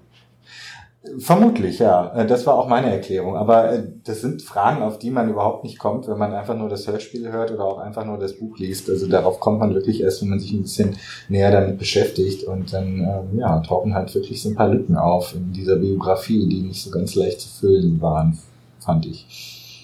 Sebo, wie heißt denn die nächste Szene bei Mr. Dwiggins? Ähm, die hat keinen Namen. Das ist nämlich bei den, bei diesen Szenen war es echt schwierig, einen Namen zu finden, weil, also einen lustigen, einen lustigen Text zu finden. Vielleicht war Olaf kreativer, aber es passiert halt, die Szenen sind sehr, sehr kurz und es passiert nur ein, ein Ding in der Szene jeweils. Bis auf eine, die ist relativ lang, die kommt dann jetzt als nächstes nach dem Dwiggins. Also ich würde die Szene denken, äh, nennen, äh, die Tischplatte war kalt, der Stuhl war warm. Ja, also Ich habe die Szene die Brillenschlange im Schrank genannt, aber dein Vorschlag ist auch gut. Ihr habt beide sehr schöne Vorschläge. Ähm, Also man danke. fühlt sich erinnert an die erste Szene vom Superpapagei. Ja, man wird durch einen Hilferuf, äh, stürmen die drei eben halt ins Haus hinein und befreien den Mr. Dwiggins aus dem Schrank, der ja fast erstickt wäre. In diesem Schrank frage ich mich, wie hermetisch abgeriegelt ist dieser Schrank oder dieser Nebenraum gewesen, dass man da keine Luft mehr drin kriegt. das ist ein Wandschrank und ich dachte mir auch so, hm, also erstens Hm. mal könnte mich kein Schrank der Welt außer ein Panzerschrank Ja, davon abhalten, aus diesem Schrank herauszutreten. ja. Also wortwörtlich, aber ähm, ja, weiß ich nicht. Naja, also muss ja, äh, muss ja auch alles nicht so wild sein. Äh, er wird befreit auf jeden Fall und sagt, dass er überfallen worden ist ähm, von einem Mann mit schwarzem Bart und Sonnenbrille. Der hätte wohl das Geheimarchiv von ihm entdeckt und äh, hat wohl da die Unterlagen von ähm, dem Horatio oder Horatio geklaut. Ja, und Im Buch wird das Ganze noch so ein bisschen. ah, das ist so, ich will ja jetzt echt nicht immer sagen, aber im Buch, weil nur weil ich jetzt Dann einmal lass das es. Buch gelesen habe, aber das ist im Buch so viel besser. Ja, Ja, weil äh, Horatio August lebt ja unter einem falschen Namen in der Gegend. Der ja, er hat sich hier, glaube ich, irgendwie jahrelang Weston. Horatio September. das wäre geil. Das wäre wirklich geil. Nee, und, und äh, Justus wird schon stutzig, als die Schublade mit den Buchstaben A bis C geöffnet ist. Aber die Akte wird ja wahrscheinlich unter W einsortiert gewesen sein, ursprünglich mal, außer ähm, Dwiggins hat das geändert. Damit würde er ja aber quasi seinen Freund irgendwie ein bisschen offenbaren, indem er dessen Geheimnis nicht wahrt, falls mal jemand bei ihm einbricht. Und was ich mich da gefragt habe, und äh, ergibt er die Beschreibung Mann mit schwarzen Haaren, schwarzem Bart und Brille und beschreibt damit ja tatsächlich seinen Neffen. Also das wird im Hörspiel nicht klar, aber gar nicht erwähnt. Genau, nee, das ja. wird nicht erwähnt, aber der Mann mit dem schwarzen Bart ist sein Neffe. Und da mal die Frage, André, was meinst du? Warum gibt, warum lügt er sich da nicht ein zusammen, sondern warum beschreibt er da seinen tatsächlichen Neffen? Darüber habe ich mir tatsächlich keine Gedanken gemacht. Das heißt, doch, irgendwann werde ich das wahrscheinlich mal getan haben, aber ich weiß nicht mehr, was das für Gedanken waren. Ja, keine Ahnung. Ergibt nicht so viel Sinn, ne? Oder sein Neffe hat sich die Verkleidung erst im Nachhinein zugelegt. So, weißt du Ich was, glaube auch. Onkelchen, die Idee war gar nicht so scheiße. Ich hole mir jetzt eine Sonnenbrille und klebe mir einen schwarzen Bart an. Aber wird er nicht auch von seinem Neffen irgendwie eigentlich unter Druck gesetzt? War das nicht irgendwie so? Ich habe das alles schon wieder halb vergessen, Asche auf mein Haupt. Aber ähm, der Neffe ist doch auch, ist doch auch böse zu ihm. Ja, irgendwie, Ja. weil sein Neffe äh, mitbekommen hat, dass er das Geheimnis an eben Mr. Rando verraten hat. Und, äh, Das wird ja auch im, im Buch einfach nur auf der letzten Seite eben schnell noch aufgeklärt, das Geheimnis. Ja, Von Hugo, ne, so heißt Also wenn ich gewusst hätte, dass wir das Buch besprechen, hätte ich es gelesen, Jungs. es tut mir sehr leid. Und ich glaube, André hätte es dann auch noch mal gelesen. Ja, ich hab's, ja, ich hab's echt ja akribisch durchgearbeitet damals, aber das ist halt auch schon wieder zwei Jahre her, deswegen habe ich das alles bereits wieder vergessen. Ich glaube, niemand hat das Buch so ausführlich gelesen wie du. Das mag sein, ja, aber mein Gedächtnis ist halt auch nicht mehr das Beste. Und André, du hast auch vollkommen recht. Hugo hatte seinen Onkel gezwungen, ihm Mr. August Brief zu geben. Also Hugo hat sich dann auch noch ein paar zwielichtige Gesell äh, Gesellen geholt und damit war die Schwarzbartbande gegründet. Siehst du, und Wiggins ist nämlich einfach äh, jetzt in dieser Situation völlig überfordert und weiß nicht, was er tun soll. Er kann sich gegen seinen Neffen nicht zur Wehr setzen. Er weiß nicht, was er mit den drei Fragezeichen anfangen soll. Und deswegen ähm, redet er halt ein bisschen viel dummes Zeug, um aus der Nummer irgendwie halbwegs glaubwürdig wieder rauszukommen. Wobei ich an der Stelle ja mal sagen muss, ich finde den ja super glaubhaft, den Dwiggins in der Szene wenn ich den höre, dann denke ich, wow, da überhaupt ähm, dran zu zweifeln, dass er nicht äh, wirklich in diesen Schrank eingesperrt wurde und dass das alles ähm, überhaupt nicht stimmt, das ist schon eine Leistung, weil wenn, wenn ich ihm nur so zuhöre, dann nehme ich ihm wirklich jedes Wort ab. Der ist völlig aus dem Häuschen, der ist fast hysterisch, das ist schon ein ganz großes Kino, was er da abliefert. Also Hut ab von Mr. Dwiggins und auch seinem Sprecher, dessen Namen ich jetzt natürlich wieder nicht weiß. Aber Joachim. Wolf. Ja. Sehr Ich habe die. Liste auf, sonst wüsste ich es auch nicht. Wobei, ähm, es so ein bisschen, ähm, was ich da ganz großartig fand, ist, dass Dwiggins dann irgendwann zwischendurch ach wirklich sagt, wo er dann hellhörig wird, dass es da um mehr als einfach nur ähm, ein paar Büsten oder irgendwie um ein nicht benanntes Erbe geht, wird er ein bisschen hellhörig und da ist in dieser äh, äh, Tonation irgendwie schon ein bisschen Gier mit drinne. Ja, auf jeden Fall. Auch, dass die dann wegrennen und damit seine, ja, seine, seine, seine Möglichkeit, da irgendwie noch Informationen aus den Jungs rauszukriegen, dass die damit halt verschwindet. Auf jeden Fall. Da kann man also sagen, Joachim Wolf kann sehr glaubhaft einen Anwalt spielen. Sobald er irgendwie hört, dass es um Geld geht, wird er neugierig. Gehen die, werden, werden die Zähne lang. Vielleicht sollte er Schauspieler werden. Der Joachim Wolf meinst du? Ja. Ja, denke ich auch. Wäre, glaube ich, ein ganz guter, äh, ganz gute Karriere. Nee, insgesamt sehr, also ich finde es auch im Hörspiel gut gelöst. Ist es an der Stelle auch. Also auch wie Justus und Gus dann ja später herleiten, dass jemand, der lange im Schrank gesessen hätte, sich wahrscheinlich die Brille gerichtet hätte oder abnehmen. Das ist ja auch ein sehr glaubwürdiges äh, Argument.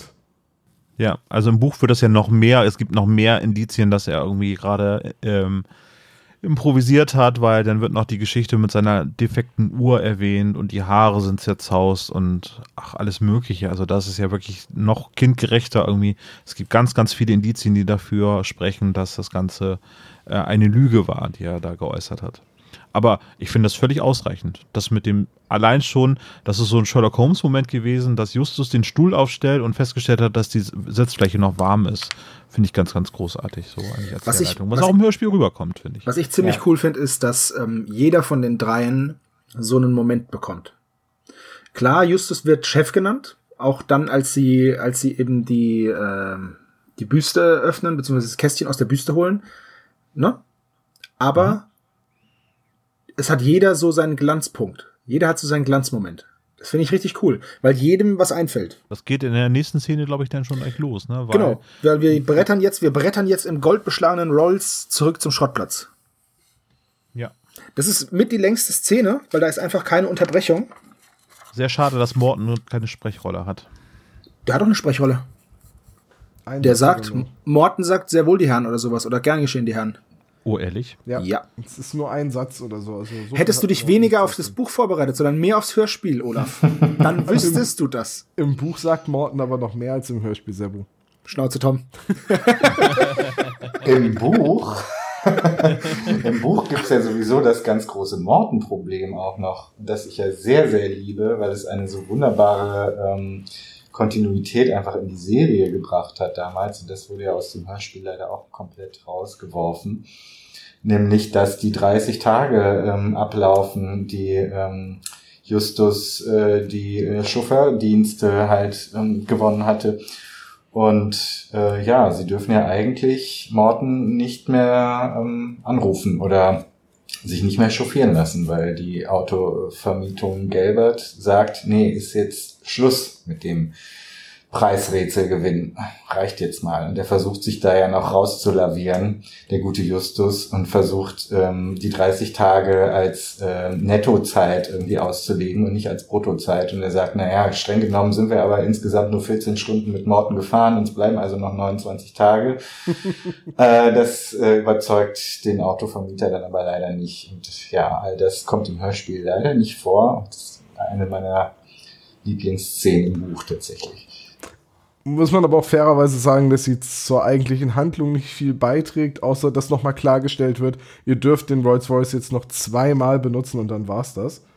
Ja, richtig. Und das Ende ist natürlich dann nicht ganz unwichtig. Ne? Darauf Richtig. Da- aber deswegen- Aber das ergibt ja in den. Hörspielen eh keinen Sinn, weil sie den Rolls-Royce da ja schon im Superpapagei benutzen. Richtig, ja. Insofern war es. Da, da am Anfang stimmt ja die Reihenfolge noch nicht. Ich habe Ja. immer so das Gefühl, an vielen Stellen, ähm, eigentlich ist es heutzutage, also wie es jetzt läuft mit euch als Autorenteam und mit den Hörspielumsetzungen, was die Kontinuität angeht, ist es jetzt deutlich besser. So, weil eben ihr die Reihenfolge einhaltet, in der die Geschichten veröffentlicht werden und ihr nicht das Problem habt, dass in den USA eine andere Reihenfolge war als jetzt die deutschen Übersetzungen und die Hörspiele erscheinen noch wieder in einer anderen Reihenfolge. Das wurde ja irgendwann dann sein gelassen, also spätestens mit dem Ende der amerikanischen Bücher. Oder ich glaube schon irgendwann in den 30ern. Ich habe das jetzt nicht auswendig gelernt. Ähm, und ich finde, da seid ihr doch deutlich im Vorteil, auch gerade was das Verwenden von eben Nebenpersonen angeht, wie jetzt Rubbish George und so. Ja, das, das ist wahr, ja, das ist richtig. Aber ich meine, eine richtige Kontinuität gibt's natürlich nicht. Das äh, spiegelt sich ja wirklich nur in den Nebenfiguren wieder, die halt manchmal auftauchen und dann eben schon bekannt sind oder eben noch nicht. Permanente Gegenwart und so. Ne? Das Ding ist, mit der Genau. Kontinuität ist es jetzt auch leichter, weil jetzt ja schon Rocky Beach existiert. Während in diesen Fällen hat sich's ja äh, erst entwickelt zu dem, was In man der später dann, Gründerzeit sind wir gerade. Genau, wir sind gerade in der Gründerzeit, genau. Jetzt kann man noch Blockhütten dazustellen, aber später wird's dann auch ein bisschen voll. Ja, Aber das, der Punkt ist ja, dass äh, es wahrscheinlich Robert Arthur darauf auch selbst nie ankam, eine ähm, zusammenhängende, logische Welt zu schaffen, sondern der wollte halt spannende Kindergeschichten erzählen. Ne? Ich meine, ja, aber er hatte schon eine Kontinuität im Kopf. Also seine ersten zehn Bücher, die bauen nicht aufeinander auf, aber das ist, ähm, die haben schon, glaub, ich glaube schon, dass er so eine Art äh, Timeline hatte und sich überlegt hat, okay, wann spielt der Fall, wann spielt der nächste Fall, wie viele Tage oder Wochen liegen dazwischen. Ähm, und das ähm, spiegelt sich eben in dieser Morton-Geschichte sehr deutlich wieder und ähm, ich glaube in kleineren Details in anderen Büchern auch mal. Und das wurde dann aber irgendwann halt fallen gelassen. Gott sei Dank, muss ich dann wiederum sagen, einerseits gefällt's mir sehr, andererseits wären die drei Fragezeichen damit zwangsläufig älter und älter und älter geworden und sie hätten niemals so viele Sommerferien gehabt, wie sie jetzt haben. das wäre doch für den einen oder anderen Fall ein bisschen blöd. ich stelle mir gerade so einen Drei-Fragezeichen-Fall vor, wo sie Zivis haben, die alles für sie erledigen. ja, da wären wir wahrscheinlich Über. Zäune klettern und so weiter. Das lasse ich meinen Zivi machen. Und Bob, und Bob kann nicht mehr richtig recherchieren, weil er mit den neuen Holo, Holo-Projektoren nicht klarkommt. Das ist diese Technik. Verdammter Mist! äh, gibt es einen ganz großartigen Film von Sherlock Holmes als äh, alt, alter Mann äh, von ähm, Ian McKellar gespielt. Mr. Holmes heißt er. Und Sherlock ja Old. mittlerweile hat er sich zurückgezogen und ist an Alzheimer erkrankt und äh, versucht noch seinen letzten Fall äh, trotz der Alzheimer-Erkrankung zu lösen. Ja, Das ist toll. eine sehr, sehr gute Geschichte. So, äh, wo waren wir stehen geblieben? Bei Mr. Dwiggins, beziehungsweise, ne, wir waren dabei stehen geblieben, dass sie jetzt zurückkommen zum Schrottplatz und feststellen, dass Tante Mathilda geschäftstüchtig war und schon die ersten Büsten verkauft hat. Auch Eigentlich August fast alle. Fünf, fünf Büßen sind noch übrig, ähm, glaube ich. Ähm, für fünf Dollar das Stück. Also Onkel Ramos Miete für einen Monat hat sie dann eben siebenfach sich eingeholt. Ja, ist eine stolze Leistung, aber so ist eben Tante Mathilda. Ne? Und ausgerechnet August von Polen ist weg. Das wäre aber auch die erste Büste, die ich gekauft hätte. Unbedingt.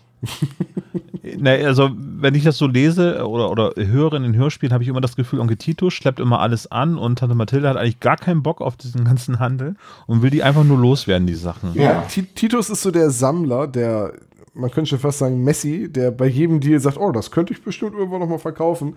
Und, und Tante Mathilda hat irgendwie so das Heft in der Hand, wenn es darum geht, den Kram auch wieder loszuwerden. Das ist doch eine perfekte Kombination, finde ich. Diese Also, Liebhaberei von Titus. Also ich würde, ich würde persönlich mich auch eher als auf Titus Seite verorten. Geilen Scheiß kaufen. Wo er das Flugzeug kauft, super geil. Bei Geisterbucht. Boah, lass mal das Flugzeug kaufen, das ist eine super Idee. Für was denn? Keine Ahnung. Ja, die. Zentrale war auch ein Einkauf von Onkel Titus, wo er gedacht hat, kann er äh, einen guten Preis für erzielen. Und letztendlich ist es dann einfach nur für seinen Neffen. Ne? Good news, everyone, I bought a plane. Genau, also äh, die Statuen sind weg. Äh, dann kommt auch äh, relativ schnell der erste Auftritt vom Dreipunktmann. Vorher möchte ich noch hinzufügen, dass Gus an dieser Stelle zum ersten Mal aufgeben möchte. Das wird er nämlich noch einige weitere Male tun wollen. Und hier macht er es zum ersten Mal und sagt, ach, wir lassen es vielleicht besser bleiben. Das Weichei habe ich in meinen Notizen stehen. Aber du hast vollkommen recht, Gus ist noch schlimmer als Peter, wenn es darum geht, die Flinte ins Korn zu werfen. Absolut, das macht er tatsächlich fünfmal insgesamt. Einmal im Off und viermal im On. Das ist schon eine stolze Leistung für 45 Minuten. Also eigentlich müssten Peter und Gus dann eigentlich hinterher Best Friends sein, ne? weil Mhm. sie so Leidensgenossen sind. So. ne? Beide müssen sie Justus ertragen. ja. ja, aber stimmt schon irgendwie. Ja, aber dann äh, Mr. Randur tritt auf. Das ist eine lässt, Szene, die ich als Kind so geliebt habe, wenn er dann Ja. die Klinge aus seinem Dolch, also äh, aus seinem Dolch, Die Klinge aus seinem Dolch. Krass, die krass. Klinge, die Klinge aus Und das innerhalb der kürzesten Minute der Welt. Übrigens, die Länge einer Minute hängt davon ab, auf welcher Seite der Klote man sich befindet. Ne? Zeit ist. Gespräche mit dir wirken zum Beispiel immer sehr lang. Ja. So, aber, aber ich, mochte, ich mochte diese Szene immer, wenn äh, halt Mr. Randur eigentlich nur so als äh, mit mir ist nicht zu scherzen, diese Klinge rausholt, um Müll aufzusammeln. Er Ja. mag Ja. nämlich keine Unordnung. Richtig. Aber bevor er die Leute mit einem Dolch bedrohen kann, beziehungsweise mit einem Stockdegen, beziehungsweise es ist auch kein Stockdegen, es ist ja einfach nur Eine eine Klinge. ausfahrbare Klinge aus einem Spazierstock, ähm, muss er sich ja erstmal, muss er sich ja erstmal äh, vorstellen, ne? Wird im Buch erwähnt, wie die drei Punkte angeordnet sind auf der Stirn? Äh, ich meine Ist es ein nicht. Dreieck? Ich meine nicht. Ich meine, da wird nur von drei Punkten auf der Stirn geredet. Ich stelle mir die in der Mitte als Strich vor, also als drei Punkte übereinander. Ich habe Ja. sie mir immer nebeneinander vorgestellt, also als horizontalen Strich. Und ich tatsächlich als Dreieck. Super. Ich habe sie mir auch als Dreieck vorgestellt, wie beim Predator. Die Zielvorkehrungen, äh, also die Zielvorrichtungen des Predators. Da, da man ja, da der Mann ja aus Indien kommt und man, ich habe halt da schon diese drei Punkte übereinander gesehen, deswegen habe ich mir das halt so vorgestellt. Ja, Garantiert die gibt's gibt es aber auch nebeneinander. nebeneinander. Also das äh, hat nicht unbedingt was zu sagen. Das ist je nachdem irgendwie, welchem, welchem Gott man halt zugetan ist. So werden dann diese ganzen Punkte und äh, Striche irgendwie angeordnet. Okay. Äh, recherchierst du denn sowas, äh, ab es denn tatsächlich, also die richtig korrekte Anordnung, die Religionen, die dort erwähnt werden? Ähm, ja, also da habe ich ähm, für voriges Auge sehr viel recherchiert, weil ja später noch von dem ähm, von diesem Bergvolk die Rede ist und von irgendwelchen Extremisten und so weiter und so fort und ähm, es läuft eigentlich alles auf die äh, Sikhs hinaus, also diese die indische Religion, die halt ähm, ja schon ansatzweise hinduistisch ist, aber irgendwie dann doch ganz anders. Also das ist halt so eine, so eine Religion nochmal für sich, ähm, auch eine Minderheit in Indien. Und ich nehme mal stark an, dass Robert Arthur eigentlich die Sikhs meinte, weil es halt auch, weil die halt auch in Nordindien leben, äh, hauptsächlich und das ganz gut passt, aber er hat es halt nicht so klar benannt und ähm, ich habe es ein bisschen klarer benannt in meiner Fortsetzung, aber wollte eben jetzt auch nicht sagen, hier die äh, Angehörigen der Sikh-Religion sind die Bösen. Äh, deswegen habe ich das da auch alles sehr äh, schwammig, bewusst schwammig gelassen.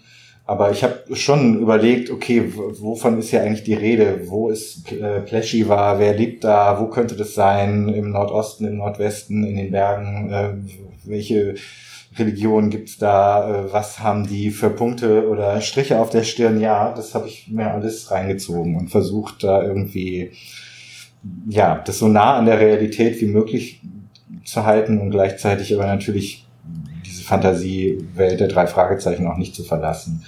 Ja. Ich habe es mal nachgesehen.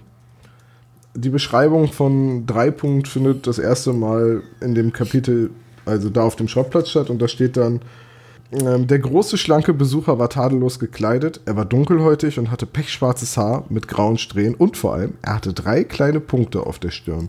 Über die Anordnung steht da nichts. Also tippe ich jetzt mal auf Viereck. Ja. Mit drei Punkten, ne? Ja.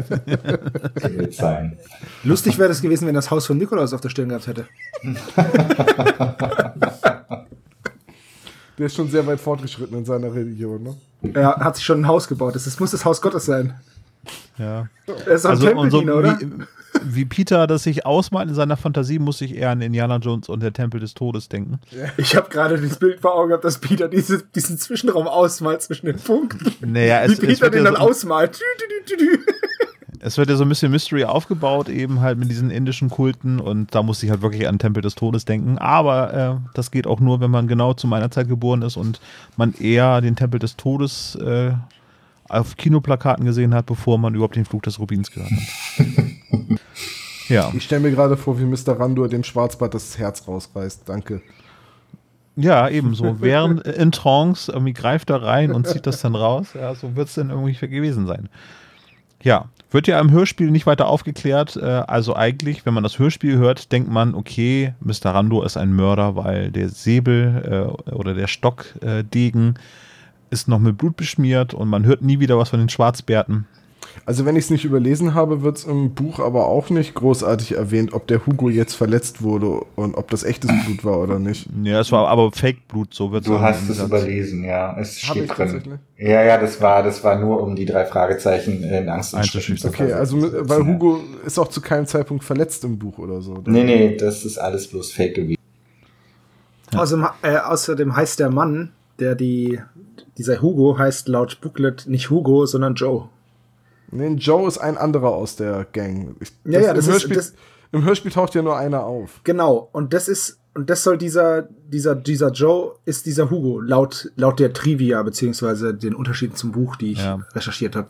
Es wird ja auch von einer Schwarzbart-Bande gesprochen irgendwie und es tritt halt nur eine Person auf. Irgendwo man denkt so, oh, ein Mann ist eine Bande. Die Ja, Einmannbande. okay, gibt's doch, gibt's doch in, in der Fußgängerzone habe ich die immer wieder mal gesehen, diese Einmannbanden. Die stehen dann da mit einer Trommel und einer Triller und so und machen dann da so Musik. Kumbaya. Da wäre ich jetzt später eh drauf gekommen, aber wenn wir jetzt eh gerade schon sind, das ist eben die große Szene aus dem Buch, die im Hörspiel fehlt, wo Peter, Gus und Justus zum ähm, Haus fahren in den Mittagscanyon ja. und da dann von den Schwarzbärten gefangen gesetzt werden und verhört werden und dann auch zurückgelassen werden, weil die nämlich in Funkkontakt mit den Schwarzbärten stehen, die gerade ähm, Bob und Patrick folgen. Und das fehlt halt im Hörspiel. Und deswegen Es wird ergibt, in einem Satz zusammengefasst. ja, ne, irgendwie. deswegen ergibt der Satz von Justus, wir hatten einen unangenehmen Zusammenstoß mit der Schwarzbartbande, überhaupt keinen Sinn. Weil im Hörspiel ist es überhaupt gar keine Bande. Genau, aber so der Mittelteil, also da sind sehr viele Sprünge drin, das heißt, das wurde ja schon mal komplett weggekürzt. Bob ähm, wartet in der, nee, geht erstmal recherchieren, was es ähm, mit dem vorigen Auge auf sich hat und fasst das dann hinterher ganz kurz zusammen. Der spannendste Teil eigentlich, wo denn äh, erwähnt wird, was der Rubin eigentlich kann. Also, was ihm äh, zugesprochen wird, was, äh, wie der Fluch sich äußert, da sagt Justus in einem Satz, ja, das interessiert doch gar nicht, das können wir überspringen. Wo ich denke, Das dachte ich mal mir eben. auch. Warte mal eben, das ist doch eigentlich das, was ich hören möchte. Was kann, also, ich meine, für Peter wäre genau das Richtige gewesen, irgendwie, wenn er jetzt hört, okay, wenn man den berührt, fallen einem die Finger ab oder äh, Ja. man kriegt eine Riesennase dadurch oder man wird zu Stein oder irgendetwas anderes. Das wäre doch ein richtig schönes, ein richtiger Peter-Moment gewesen, aber das wäre wahrscheinlich eher in den neueren Geschichten so, ne, dass äh, Peter da ein bisschen mehr auf das Detail des Übernatürlichen eingehen würde. Aber das wird einfach so abgetan. Also der Fluch des Rubins ist eigentlich völlig irrelevant, es geht einfach nur noch um den Edelstein selber. Übrigens, Schwarzbart mit Sonnenbrille war auch in der, in der Bibliothek, Bibliothek. als Bob da war und hat das Buch über den Stein vor Bob ausgeliehen. Also haben die da Ja. zwei, oder was? Ja. Oder mindestens Nee, er zwei. hat's, er hat's nicht ausgeliehen, er hat's sich's angesehen und dann im Vorlesesaal liegen lassen. Aha. Steht das im Buch, ja? Aufgeschlagen. Ja, ja, äh, Bob muss nämlich, als er da hinkommt, der Bibliothekarin helfen, weil er da sowieso jobbt und dann geht er halt in den Lesesaal, um Bücher zurückzuräumen und dann fällt ihm auf, dass jemand das Buch ausgeliehen hat. Das ist genau das, weswegen er da ist und dann sagt eben die Bibliothekarin, ja, das war ein Mann mit Sonnenbrille und schwarzem Bart und dann ist Bob klar, wer da war. Die Bibliothekarin spielt in den Hörspielen eigentlich gar keine Rolle. Also die wird einfach hier im Fluch des Rubins erwähnt und dann erst später, wenn sie ihren eigenen Fall bekommt, äh, eine Rolle. In den Büchern ist sie ja immer präsent. Also die wird immer mal per Namen äh, tatsächlich ähm, genannt und dass sie das erste Mal wirklich so einen richtigen Auftritt hat, weiß ich gar nicht, wann das ist. Aber ja, tatsächlich in den Büchern ähm, ist es von Anfang an Mrs. Bennet, bei der Bob halt aushilft. Und das Die Chefin von Bob, genauso wird es dann Genau, mehr oder weniger die Chefin und die macht, die leitet halt die Bibliothek in Rocky Beach und äh, macht es nun auch schon seit 50 Jahren mittlerweile. Aber irgendwann war Bob zu cool fürs in der Bibliothek arbeiten und dann musste dann der Musiklabel-Boss Sex Handler her. Ja, aber hin und wieder ist er da ja trotzdem noch. Jedenfalls, Gus will da übrigens bereits zum dritten Mal aufgeben, nachdem er die Ja. Sache mit dem feurigen Auge hört und mit dem Fluch und so weiter und so fort. Das zweite Mal will er aufgeben, nachdem, ähm, nachdem äh. Dreipunkt, genau, nachdem der da war und seine Klinge irgendwie gezeigt hat, dann hat Gus keinen Bock mehr und jetzt, wo er gehört hat, was es mit dem Rubin auf sich hat, hat er zum dritten Mal keinen Bock mehr. Nur Mhm. fürs Protokoll. Ja. Ich sag ja, diese Gastdetektive in den frühen Folgen sind eigentlich immer ein Ballast am Bein. Mm, Wobei ich finde, ich finde ihn eigentlich, also ich mag ihn äh, trotzdem. Also ich finde, er ist noch die, der, das wenig, äh, am wenigsten nervende vierte Fragezeichen. von Das stimmt, allen. ja. Das stimmt. Ja, da gibt's deutlich schlimmere. Vor allem ist es auch mal ein Gastdetektiv, der auch mal gute Ideen äußert. Ne? Also der hat ja später auch die Eingebung, dass man buddeln muss und so. Ja, oder dass man einfach äh, aufgeben könnte. Ich habe hab eine super Idee, lass mal, lass mal aufgeben. Siehst du, deswegen ist der Onkel auch so nix gekommen. Es liegt in der Familie. Ja, genau. Oh, wird schwierig, oh, mal aufgeben. So, wie geht's dann weiter? Die, also Bob geht in die Bibliothek, sie finden ein bisschen was raus und vor allem kommt dann ja dieser schicksalshafte Anruf, dass sie ähm, August von Polen wieder haben können. Nee, vorher kommt noch die äh, in der alten Abmischung die großartige Tempelmusik, wie ich sie jetzt mal genannt habe. Dieses äh, fantastische Thema, ähm, das mich, ähm, das mir heute beim Hören der Folge ähm, den einen großen Gänsehautmoment beschert hat. ich liebe Was dieses- auch bei, Wie ging die denn? Ging die Bei der flüsternden Mumie auch verwendet wird. War das die? Nee, äh, das war die andere. Nicht? Ah, okay. Das ist das mit den Bongos, Percussions. Äh, das da, ist das meine ich. Sehr, das sehr Ding geil. ist, ich habe ich hab leider die nur noch in neu, die, die Kassetten. Was? Scheiße! Das geht doch nicht.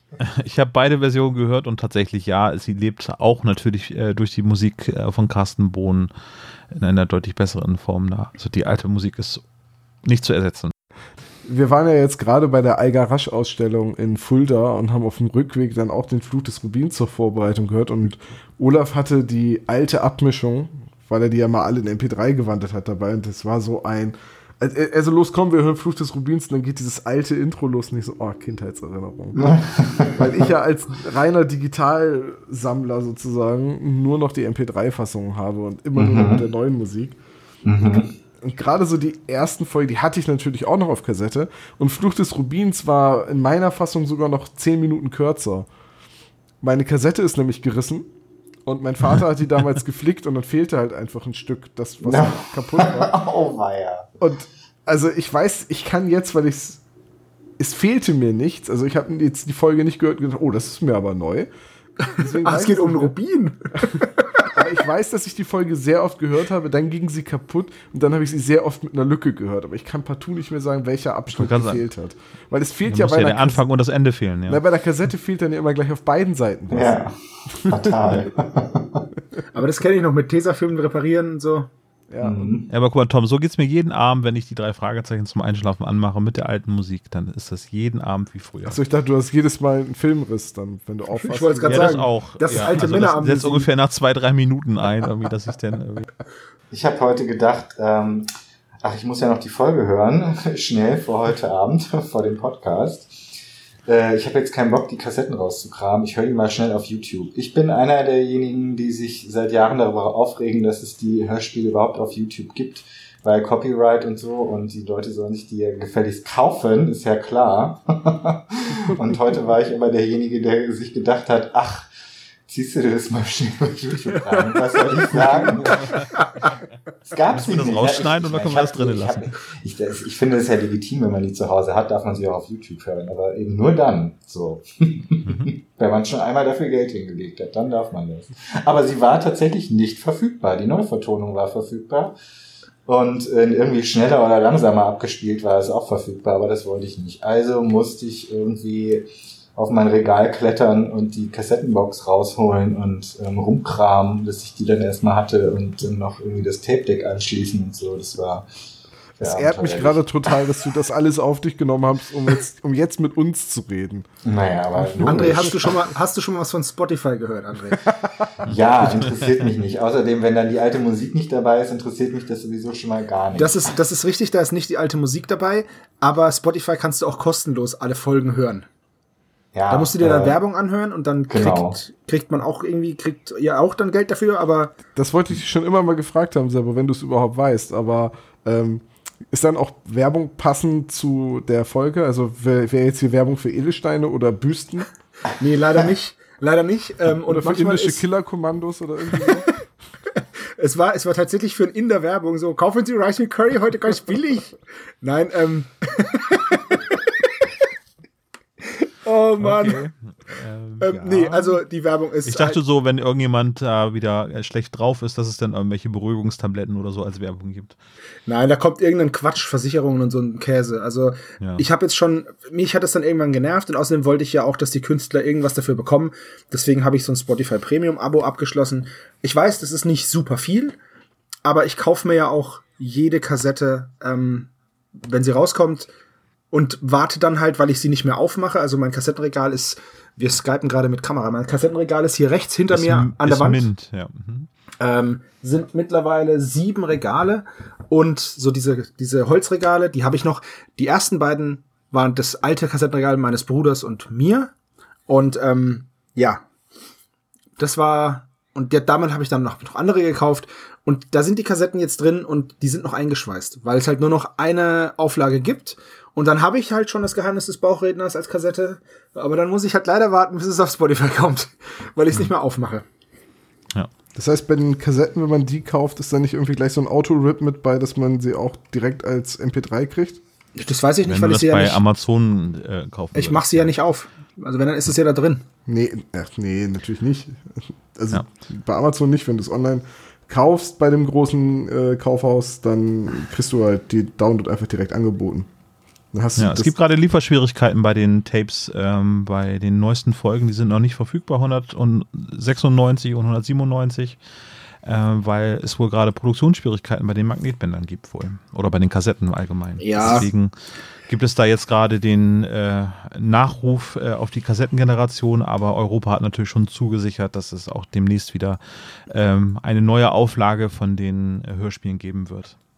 das ist von den noch beiden, die Kassetten gerade gibt, vergriffen ist, sind, ja. Ist, aber dass es immer noch Kassetten gibt, ist auch so ein reines Liebhaberding, ne? Ja, die die Verkaufszahlen sind, steigen, ähnlich wie Vinyl gerade. Also die, es sind, so- die sind halt schweineteuer mitteuer Ähm, teurer als eine CD. Äh, bei TKKG wurde irgendwann ab Folge XY 180 eingestellt. wurden sie eingestellt. Ich weiß es nicht mehr genau. 195, 180, irgendwo da um den Dreh wurden die eingestellt. Das ist auch okay, dann kann ich leben. Ähm, weil dann kann ich die, also die TKG-Kassettensammlung ist fast abgeschlossen. Ähm, Ja. Dann kann ich die, dann kann ich die dahin sammeln und dann ist gut. Solange es noch Kassetten gibt, solange es noch Kassetten gibt, kaufe ich mir die. Ähm, Auch wenn's- wenn du kein Tape Deck mehr hast. ich habe, So, aber lass uns. Äh, ich möchte habe vier Tape Decks. ne? Ich habe vier Tape Decks. Genau aus diesem Grund, wenn eins kaputt geht, habe ich noch drei andere. Okay. Das Telefon klingelt und äh, eine äh, Kundin von äh, Gebrauchtwagencenter T. Jonas ist unzufrieden äh, mit den Büsten, die sie gekauft hat. Und wie es der Zufall will, ist dort August von Polen mit dabei. Und ähm, die erstatten den Kaufpreis und äh, sind dann ganz glücklich, dass sie mit August von Polen äh, wieder zurückkommen. Aber äh, mittlerweile hat Tante Mathilda den äh, Deal gemacht mit einem jungen Mann, der sich für diese Büsten interessiert, weil er solche äh, Büsten sammelt. Und der kauft im Prinzip äh, sämtliche Büsten auf für jeweils 5 Dollar. Und irgendwo mitten in dieser Szene ist übrigens Seite 1 zu Ende und man muss umdrehen. Ja, Ist mir aber gar nicht aufgefallen bei der MP3. ja. Siehst du? Ja, äh, das, das ist eine Szene, die ich sehr mag, weil sie ist sehr nah auch am, am Buch dran, wie äh, Justus dann mit dem Schwarzbart kämpft und ihm dann die Büste runterfällt und der dann auch wirklich einfach dieses Imitat, wie man dann ja später lernt, greift und abhaut.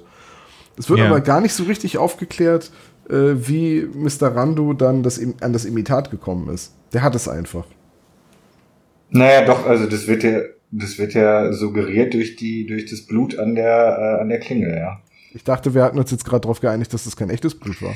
Richtig. Ach so, du meinst, wie es wirklich passiert ist? Ja, ja, wie es wirklich passiert ist. Äh, wirklich, ja. Äh, Also, mein, es mein wird Ratschlag, nimm dir das Buch vor, äh, da steht irgendwo drin. Ich hab's vergessen mal wieder. Also es wird, glaube ich, irgendwo in einem Satz gesagt, dass Hugo halt einen Zusammenschluss mit dem Inder hatte und also er hat ihn wohl offenbar zumindest ein bisschen aufgerieben, aber er hat ihn nicht abgestochen. Genau. Ja. Äh, das halt, nee, weiß ich nicht. Also er hat ihn nicht abgestochen, stimmt. Ähm, aber ob die einen Deal hatten oder ob es eine Prügelei gab, das weiß ich jetzt gerade nicht mehr. Ja, ist letztendlich auch egal, weil ähm, die drei, das, das ist dann der nächste Augenblick, wo August aufgeben will, nehme ich an. Ja, richtig. Ganz korrekt, zum vierten Mal. Aber ich liebe diese Szene, wo äh, Randur herkommt mit dem äh, falschen Rubin, er das, äh, den Rubin anritzt und äh, dann Justus im Prinzip de mit der schnellen Auffassungsgabe dann sagt, okay, es handelt sich wohl offensichtlich um eine Fälschung. Das ist so schön kindgerecht erklärt irgendwie und äh, aber es funktioniert halt unheimlich toll in dieser Szene, wo dann auch äh, Randur sagt dann irgendwie, du bist ja doch nicht so dumm, wie du tust.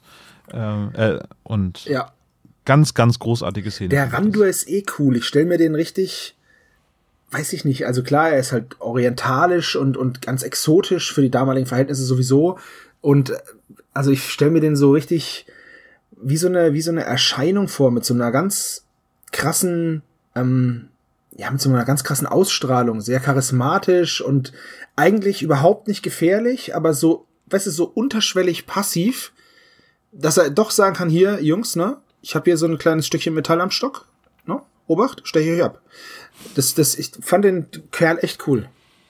Mir fällt übrigens gerade auf, ähm, im Prinzip ähm, kann man auch drauf kommen, dass das Blut an der Klinge nicht echt gewesen sein kann. Denn wir lernen ja am Ende, dass Randur sehr wohl Respekt vor dem Fluch hat und ähm, den Rubin nicht ähm, stehlen würde und auch niemanden dafür umbringen würde. Stimmt, ja. Und ähm, allein deswegen kann man eigentlich drauf kommen, dass das kein echtes Blut war und dass er ähm, Hugo, dem Schwarzbart, den Rubin maximal abkaufen wollte. Und ähm, im Nachwort, im Buch, ähm, im Schlusswort, ähm, wird es auch genauso erklärt.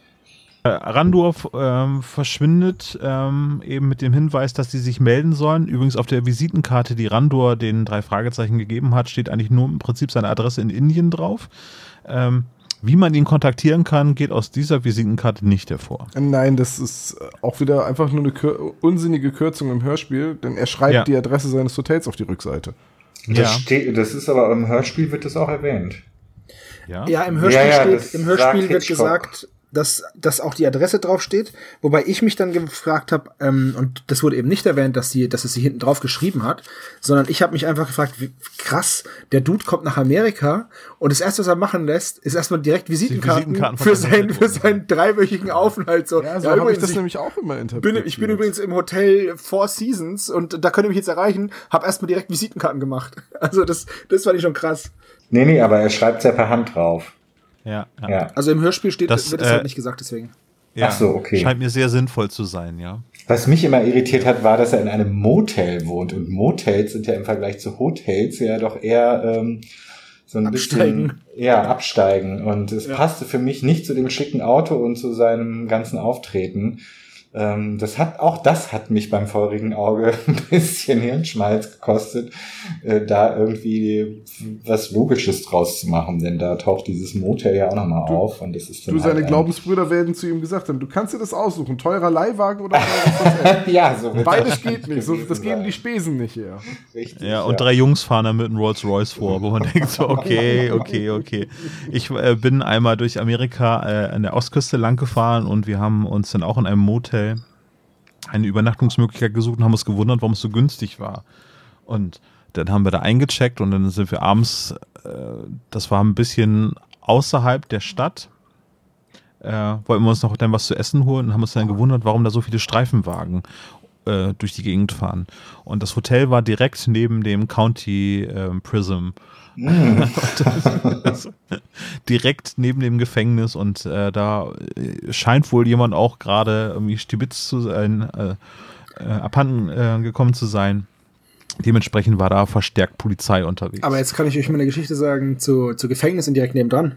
Ein Kumpel von mir, während meiner Ausbildung in Pforzheim, der hat, der hat in der Wohnung gewohnt, einen Steinwurf von meiner weg. Ähm, und der hat gesagt, ey, ich glaube, ich wohne in Sichtweite zum Gefängnis. Ich kann da über die Mauer gucken und da ist so ein Typ jeden Abend in seiner Zelle. Der sitzt auf dem Boden und wirft einen Tennisball an die Wand. So, Wand, Boden, Hand. Wand, Boden, Hand. Und das ah, macht ja, er, man kennt die Szene, ja. das macht er stundenlang. Und das war äh, krass, dass der jeden Abend, während unserer ganzen Ausbildung, ne? Jeden Abend saß der Typ in seiner Zelle und hat das gemacht. Dreieinhalb Das Jahre. ein schöner, das wäre ein schöner Fall für die drei Fragezeichen, dass ein äh, Mensch gegenüber vom äh, Gefängnis lebt und der irgendwie durch Morse-Signale irgendwie eine Botschaft von einem Insassen äh, bekommt, wo ein Schatz sich befindet. Naja, aber ich kenne leider keinen Autoren, der da irgendwas draus machen kann. Und ich darf es jetzt nicht äh, benutzen, weil du mich sonst verklagst. Ich schenk's dir. Ja, ja, wir haben das, wir haben das ja auf Band. Wir haben das auf Band. Eben, Ja. deswegen, Ich habe ja. hab auch ganz genau gesehen, dass du dir gerade Notizen gemacht hast. Also. Mhm. Hast du, hast du die Idee nicht an Kari verkauft letzte Woche? ja, das kann sein. Ja. Jetzt ist es ein Rennen. Nur um die Redaktion ein bisschen zu nerven. bei Müssen wir mal gucken, wer einen schnelleren Abgabetermin hat. Ich glaube, Kari hat ein bisschen äh, mehr Zeit als du, ne? Ähm, nee. Ich kann die nicht ausspielen. Das ist ja. In alten Wassern sitzt die gewaschen, die Zufällig kenne ich gerade Karis Termine ganz gut und meine natürlich auch und deswegen, ich glaube, ich wäre der Schnellere in diesem Fall. Egal. So, ähm, also, der Rubin ist fake. Ähm, Randur verschwindet und Bob hat hinterher äh, die Eingabe und nicht Justus, finde ich sehr gut. Das ist so der Bob-Moment, ne, den Sebastian vorhin so erwähnt hat, so lobenswert. Weil er kommt nämlich da drauf, äh, oder er hat die Zeichen verstanden, dass es noch einen weiteren August unter den Büsten gibt, nämlich Octavian. Und ich wollte sagen, irgendwie, soweit ich das äh, in meiner Vergangenheit in der Geschichte gelernt habe, hieß der immer bei mir Augustus und nicht Octavian. Ich weiß nicht, haben die da so Label unter äh, dran oder?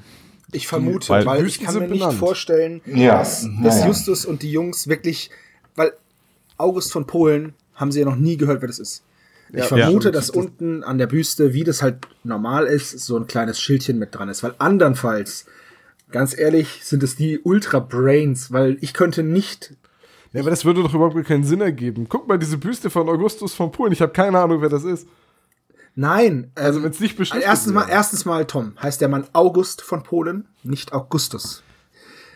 Get your shit together. Und zweitens kann man auch lesen, Freiherr Hans Fritz Fuddelmacher. Und dann kann ich, dann weiß ich, ah, das ist Freiherr Franz Fritz Fuddelmacher, aber ich habe keine Ahnung, wer das ist. Ich meine doch gerade, wenn, wenn die äh, Büsten nicht beschriftet wären, wie würden sie denn dann August von Polen erkennen? Ja, das meinte ich doch eben. Ja, ja, das- haben wir gerade, haben wir gerade in dieselbe Richtung argumentiert Ich und haben es trotzdem. Ja. und haben's trotzdem Ja, geschafft, aneinander zu geraten. Perfekt. Das ist echt schlimm. So. Bob äh, kommt also drauf, dass es Octavian sein muss. Octavian ist aber leider auch schon verkauft. Und da starten sie jetzt auch wirklich die Telefonlawine. Nein, vorher möchte Gus aufgeben. Möchte ich. Ah, ja, André, André ist heute nur da, um zu sagen, Moment, hier wollte er aufgeben.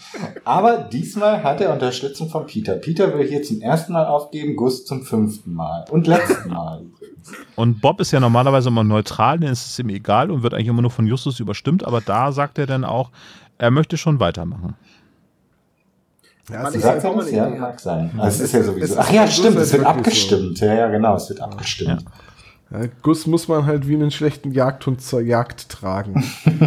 Ist halt auch geil, wenn sie abstimmen. Es sind vier Jungs. Zwei wollen weitermachen, zwei wollen aufgeben, aber der, der weitermachen will, ist Justus. Also fuck it, wir machen weiter.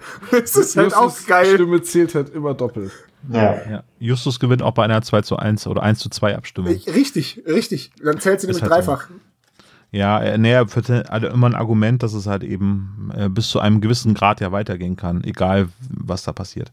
Bei TKKG wird sich immer aufgeregt, wenn sie einbrechen und Mittel zum Zweck und tralala. Aber Justus ist immer der Erste, der sagt, ja, brechen wir ein. Ja, und Peter die Dietriche, also, ne? Äh, Telefonlawine wird gestartet und Bob hat den Telefondienst in der Zentrale. Richtig. Bob, lassen Weil Sie dann kommt ja diese Schwarzbart-Szene, die irgendwie ähm, ja komplett wegfällt eigentlich in dem Hörspiel. Nee, nee, im Er Hörspiel- kriegt den Anruf von Lisa. Nein, nein, stopp, Leise. stopp, stopp, stopp, stopp. Langsam. Da ist nämlich noch was, was ich noch, äh, was ich noch sagen wollte. Also, die lösen die Telefonlawine aus. Ja. Und dann wird gesagt, frühestens am nächsten Tag gibt's eine Rückmeldung. ja. Also weil Dann- es Samstagabend, Ja, warte, äh. Samstagnachmittag ist. Nee, ne? nee, selber Moment. Dann gehen die anderen alle, alle gehen, bis auf Bob. Und dann klingelt das Telefon. Da hätte man sich den Satz ja auch sparen können. So, ey, Ja. wir haben frühestens morgen Klingeling oder jetzt. Das fand ich ein bisschen, Ja. das fand ich an der Stelle einfach nur ein bisschen doof. Ja, ja. Ist es denn eigentlich noch der gleiche Tag? Weil dann Ja, die übermorgen haben nur- hat August haben- August dann Geburtstag. Ne? Warte, die haben nur zwei Tage.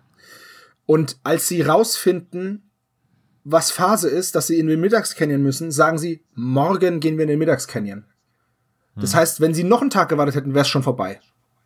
Naja, ich meine, der Schatten wird sich jetzt nicht von einem Tag auf den anderen so weit entfernen von der Position, wo er da war. Naja, ist auch egal. Ähm, Bob ist also gezwungen, weil die anderen unterwegs sind, alleine zu Lisa und äh, ihrer Mutter zu fahren. Und Patrick begleitet ihn. Großartige Patrick-Szene. Ich habe zwei Hände, also kann ich auch zwei Büsten tragen. Bestechende Logik, die der Mann da ans Feld führt. Ja, ne? wo steht das Klavier? Ich trage die Noten. Irgendwie so, aber auf jeden Fall, da ist er der Kraftmensch. Ähm, ganz großartige Szene. Auch den Diebstahl finde ich eigentlich total toll. Also so erzählerisch gesehen irgendwie so, die laden das ein, dann muss aber Bob noch äh, kurz mit Lisa sprechen, weil die äh, äh, ihn ja ganz toll findet wohl. Ist halt Bob. Ja, also ich halt weiß schon nicht. damals Womanizer. Da, ich würde jetzt nicht sagen, dass er unbedingt flirtet, das wird ja erst wohl später dann erst der Fall sein, aber äh, er ist auf jeden Fall der Sympathieträger so und äh, Lisa möchte sich gerne mit ihm unterhalten und in der Zwischenzeit wird eben die vermeintliche, nee, wird die Büste geklaut. Die verpackte. Absolute Gemeinheit auf jeden Fall. Ja. Genau, so eine Gemeinheit. Nein, nein. Aber das ist sogar eine Sache, die finde ich im Hörspiel spannender als im Buch, weil im Buch klar ist, wer hinter dem Diebstahl steckt. Ja. Und hier könnte es jetzt zumindest noch Mr. Randur oder einer seiner Gehilfen gewesen sein. Ja. Aber, aber gut, dass Mr. Randur Gehilfen hat, wird ja im Hörspiel auch erst in der letzten Szene klar.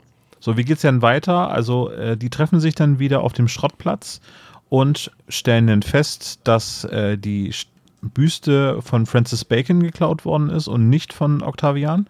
Und dann geht's Richtung Mittagscanyon. Weil, wird denn noch was mit der Büste gemacht? Ja, sie schlagen die auf und finden da drin die Nachricht von wegen, nein, du musst tiefgründiger forschen. Und da denken sie dann drüber nach und dann wird ihnen ja klar, ah, wir müssen im Mittagscanyon graben. Und zwar genau dann an Gus Geburtstag in der Stunde seiner Geburt, wenn der Schatten, Genau. die Sonnenuhr, das entschlüsseln sie dann ja alles. Nutze die Ja. Zeit steht noch auf dem Zettel, diese weil, beiden äh, Hinweise. Weil, weil Bob dann ja in das Lexikon guckt und nachsieht, warum der Mittagscanyon überhaupt so heißt. In dieser Szene übrigens, what the fuck ist denn das für eine Musik im Hintergrund? Ja, das habe ich mich auch gefragt. ne? Und vor allem, Voll ich habe mich heute zum ersten Mal gefragt. Ich habe diese Musik als Kind nie wahrgenommen. Kein Ich auch nicht. Mal. Ich habe die jetzt auch beim Wiederhören erst entdeckt und ich habe dann auch nachgesehen, weil dafür gibt es ja auch eine äh, Übersicht auf äh, rockybeach.com. Und ist zwar- es von aus Hit Rakete 6 oder? Nee, das, das Lied heißt Disco Pepito und läuft halt beim Fluch des Rubins im Hintergrund, läuft aber 1978 auch von der Formation The Hiltonaries äh, eingespielte Stücke und wurde von Europa auch auf anderen Tonträgern benutzt. Zum Beispiel 24 Sommerhits nonstop. Ich, ich muss die Musik komplett ausgeblendet haben. Die ist furchtbar nervig, das ist gerade wenn du es mit Kopfhörern hörst. Ich habe das nämlich auf dem Weg zur Arbeit gehabt und habe die Folge auf, äh, über Kopfhörer gehört. Ich gesagt so, boah, was ist jetzt hier? Habe ich aus Versehen nebenher noch wieder einen Podcast laufen oder so? Mein, also, mein, mein Gerät äh, lässt das manchmal zu, dass halt beide Dinge gleichzeitig abgespielt werden, aber nein. André hat vollkommen recht, die läuft da einfach im Hintergrund in der Zentrale. Ich glaube, das soll Radioatmosphäre sein. Genau. Und Das ich ist auch ein Radio, Sachen aber das ist mega nervig. äh, Ja, es ist nervig, aber es fügt dem Ganzen doch auch irgendwie so eine Authentizität hinzu, finde ich. Ähm, es nervt zwar, aber so ist es nun mal manchmal. Läuft halt ein Radio im Hintergrund und es nervt, aber man ist zu faul, es auszuschalten. Also ich finde es eigentlich ganz cool. Vorletzte Szene, die sind im Mittagscanyon. Äh, Justus markiert, ähm, weil sie äh, des Platzes verwiesen werden, weil dort Bauarbeiten stattfinden, markiert er unauffällig ähm, die Stelle, wo der Schatten hingeworfen äh, wird. Also ungefähr, so mit zwei Meter Abstand äh, zu diesem Schattenwurf und auch nicht zur genauen Uhrzeit. Die Szene dient einfach nur dazu, dass sie hinter des Nachtens nochmal herkommen können äh, mit dem Metalldetektor, um dann wirklich die Ausgrabung stattfinden zu lassen. Das passiert nachts, ne? Also das ist dann einfach nochmal ein bisschen mehr Suspense, was aufgebaut wird, dass das Ganze nachts passieren soll. Naja, wenn da so ein wild gewordener Helikopterpilot rumläuft, würde ich da auch nicht tagsüber begraben. und Justus ja. veranstaltet aber auch einen echten Justus-Klassiker, nämlich er macht irgendwas und sagt aber seinen Freunden nicht, was er eigentlich macht. Ähm, also noch am Tag, als sie da verscheucht werden von der Baustelle. Er tut so, als würde er ein Foto machen, bindet sich die Schnürsenkel zu und erzählt seinen Freunden aber nicht, was das überhaupt alles soll. Und er macht, er hüllt sich in Schweigen für den Rest des Tages. Ein typischer Justus-Moment. Ja, absolut. damals schon. Und Ja. damals bereits hatten auch Bob und Peter keine Chance, es aus ihm rauszukriegen. Es ist so ein erzählerischer Kniff letztendlich, um auch den Leser ein bisschen im Unklaren zu lassen. Aber ich als Justus Kumpel hätte da schon längst einen Rappel gekriegt. Und Naja, Ich auch. Mega. Peter kriegt ja auch regelmäßig einen Rappel, das nützt bloß leider gar nichts. es ist vor allem halt auch eine Aufforderung an den Leser, mal ein bisschen mitzudenken, was könnte er da getan haben. Das ähm, Ja. ist gut gemacht. Außerdem ist es ja auch erst der dritte oder der siebte Fall. Also so abgenervt können sie noch nicht sein. ja, äh, genau. Und dann kommt das Finale. Äh, sie gehen äh, nachts äh, mit dem Metallsuchgerät in den Canyon, finden das feurige Auge. Im Buch würden sie jetzt nochmal von der Schwarzbardbande überrumpelt werden. Äh, in dem Fall im Hörspiel ist es jetzt so, dass Randur kommt und sagt, so, gib mir den Rubin. Äh, Justus weist darauf hin, dass ähm, es doch einen Fluch gibt, den er beachten sollte. Und dann kommt das Scheckbuch. Ja, dann kauft er es für scheiße viel Geld. Und ich würde so gerne wissen, wie viel das ist. Steht das im Ja. Buch? Nein. Nein. Nein. Aber es ist tatsächlich im Buch etwas schöner gelöst, warum Randur dann aufgibt und aufhört zu fordern, weil dieses, er streckt eigentlich nur die ganze Zeit immer die Hand danach aus und hofft, dass die Jungs eingeschüchtert sind und ihm den Stein freiwillig geben, weil es dann kein Diebstahl wäre. Ah, das ist ja wie in einer Bank, wenn ich mit einer Knarre rumwedel und die dann voll eingeschüchtert sind und mir freiwillig das Geld geben. Oh, das muss ich ausprobieren. Morgen gehe ich dann gleich mal zu meiner Sparkasse und guck mal, ob das klappt. Alter, what? Ich sag nicht, dass es clever ist, aber ich finde es irgendwie eleganter, so zumindest von seiner Motivation her, dass er äh, zumindest glaubt, dass es dann freiwilliger ist. Alter, es gibt nur freiwillig und unfreiwillig. Das ist eine Schwarz-Weiß-Geschichte. Das ist doch, das ist doch Kacke. Ähm, Randur hat ja nun den Fluch irgendwie über Jahre und Jahrzehnte quasi studiert und wird sich da schon auskennen, ja, ob er ihn sozusagen äh, auf sich zieht durch dieses Verhalten oder nicht. Ich glaube, das macht er Vielleicht, vielleicht ist es Randur aber auch egal, ob er den Fluch auf sich zieht, solange er den Stein wiederbekommt. Weil er ist schließlich äh, vom Tempel der Gerechtigkeit und man hat ja am Anfang gehört, dass das eine Kriegerkaste ist. Und vielleicht nimmt er das Opfer einfach auf sich, dass er sagt, komm, ist egal, werde ich halt verflucht, gehe ich halt drauf, aber der Stein ist wieder zurück. Nee, dann Also hat so- er es ja genauso gemacht. Ja, so habe ich mir das erklärt und dann sagen die Jungs halt, haha, tralala, das geht ja nicht. Und dann sagt er, ja gut, okay, Knete raus ist wohl doch einfacher, als mich umbringen zu lassen vom Fluch. Und dann hat er es halt so gemacht. Also so habe ich mir das erklärt. Aber wenn die seit 50 Jahren da, äh, nach diesem Edelstein suchen und er das Scheckbuch schon ausgefüllt, den Scheck hat er quasi schon ausgefüllt, er hätte auch einfach hingehen können, sag mal, Leute, zwar scheinst du hier der Erbe zu sein, aber eigentlich gehört er rechtmäßig unserem Tempel. Hier hast du den Scheck, wenn ihr den findet, kriegt ihr diesen Scheck und Du kennst dann halt- wäre das geschnappt nach fünf Minuten. Ich wollte gerade Nicht sagen, der Film heißt auf der Flucht und nicht gekriegt nach fünf Minuten. Du kennst halt die Buchhaltung von der Sekte nicht. Die haben ja gesagt, pass auf, Außerdem, das Hotel und ja. der Mietwagen waren schon teuer genug. Wenn du es irgendwie kannst, versuch den Stein umsonst zu kriegen, okay? Du frisst sonst ein riesiges Loch in unseren Etat. Richtig, und das Loch ist riesig, denn es finanziert ja letztlich tatsächlich auch Mortens Dienste bis ans Ende aller Zeiten. Ähm, Unfassbar krass, viel Geld ist ja, das. das ist eben genau das, was dann im Buch passiert. Ähm, Gus sagt, Mensch, ich bin jetzt reich durch euch geworden, als Dankeschön, ähm, ja, bereinige ich mal diese äh, elende Morten-Sache und spreche mit der Firma Gelbert und ab jetzt könnt ihr den Wagen immer benutzen, wenn ihr wollt. Und ich komme für die Kosten auf. Das heißt, es war schon echt viel Kohle. Ja, Also, und was du nicht vergessen darfst, er hat noch eine Eis- und Torte-Party geschmissen. oh ja. Die kommt noch oben drauf.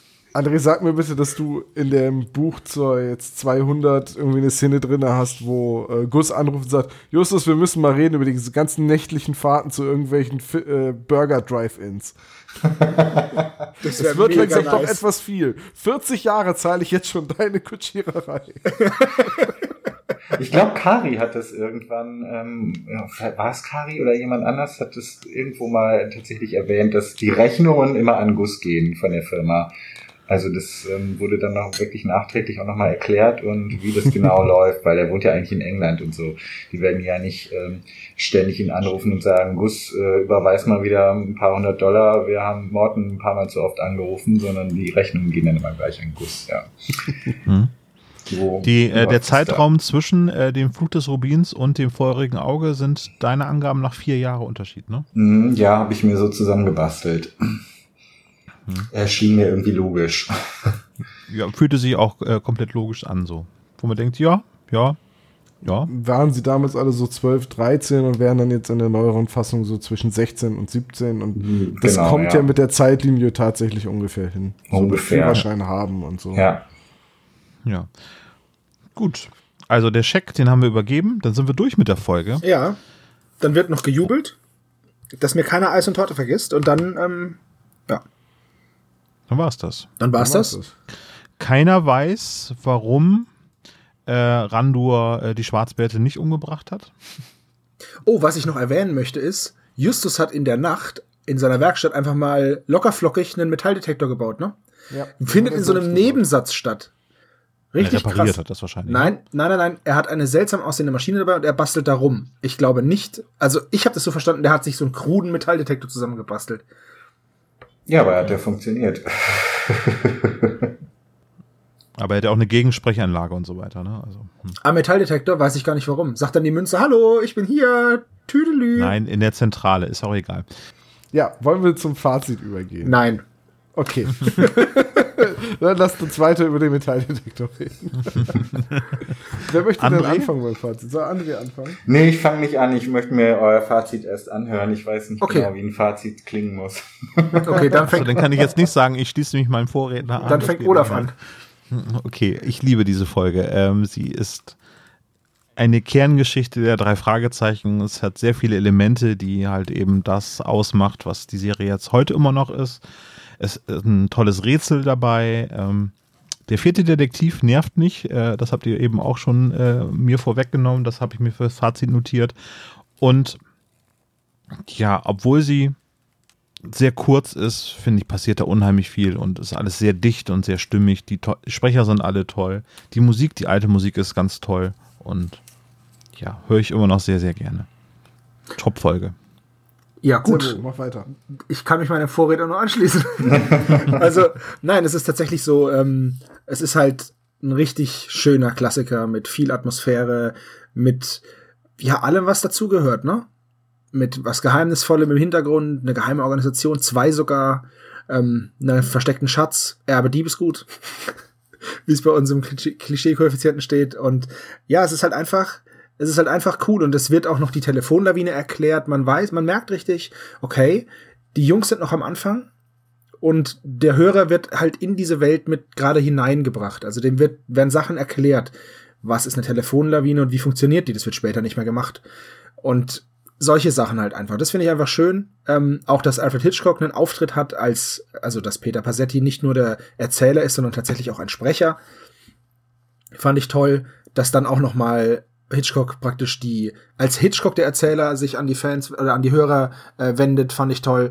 Und dass jeder der drei glänzen konnte und es schon da eine klare Rollenverteilung gab, das hat mir auch total gut gefallen. Also das ist einfach so eine schöne, gelungene, wir führen euch in diese, Wei in diese Welt, in diese Stadt, in dieses Universum ein, Folge. Fand ich einfach cool. ist eine richtig schöne Folge.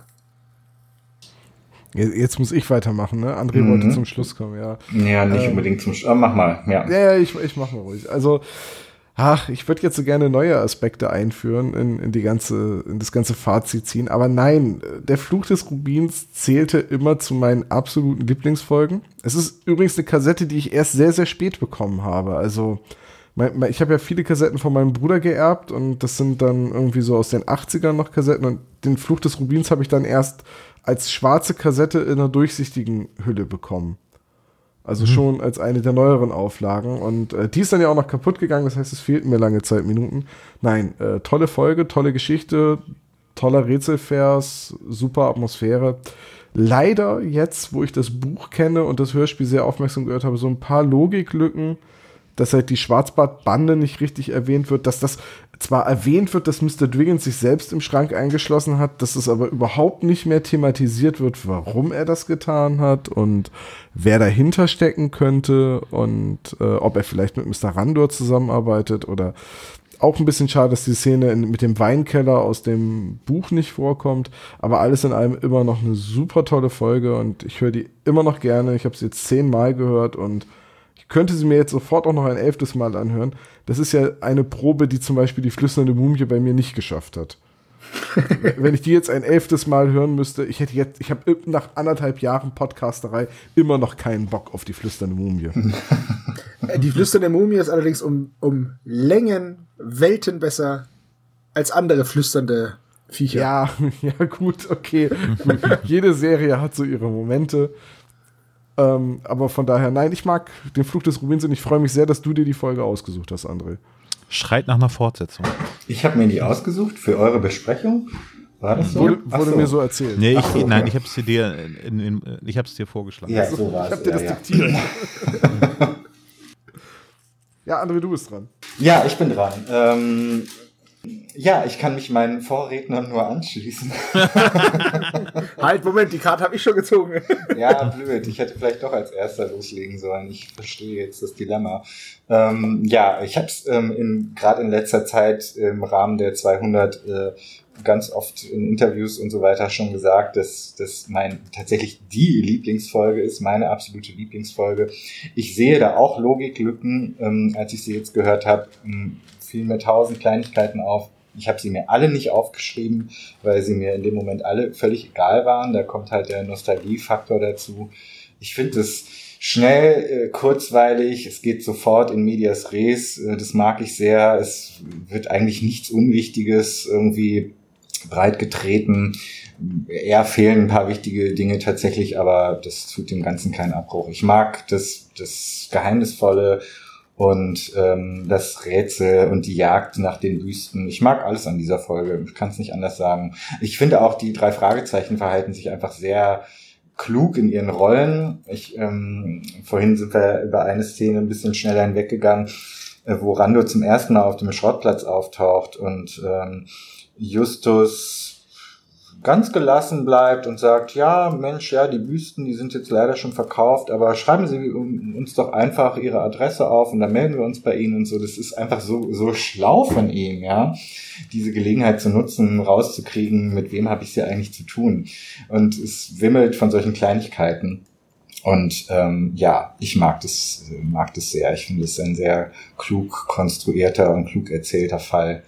Und äh, gleichzeitig, jetzt wird mein Fazit ein bisschen länger, gleichzeitig war ich überrascht, wie kurz sie ist und wie viel sich in meinem Kopf abspielt und was, was man gar nicht tatsächlich hört. Also ähm, ich bezeichne wirklich Fluch des Rubins als äh, eine große Inspiration für mich, aber das meiste äh, habe ich heute festgestellt, ja, ist tatsächlich gar nicht zu hören, sondern es findet alles wirklich nur in meiner Fantasie statt. Also der Tempel der Gerechtigkeit und Mr. Randor und, und diese ganzen Sachen, da habe ich mir äh, als Kind und auch heute noch viel, viel mehr ausgemalt, als mir tatsächlich erzählt wurde im Hörspiel. Und das finde ich ähm, bis heute faszinierend, also dass das so funktioniert hat und auch immer noch funktioniert für mich. Für mich ist die Folge und diese Welt viel größer, als sie tatsächlich in der Folge ist.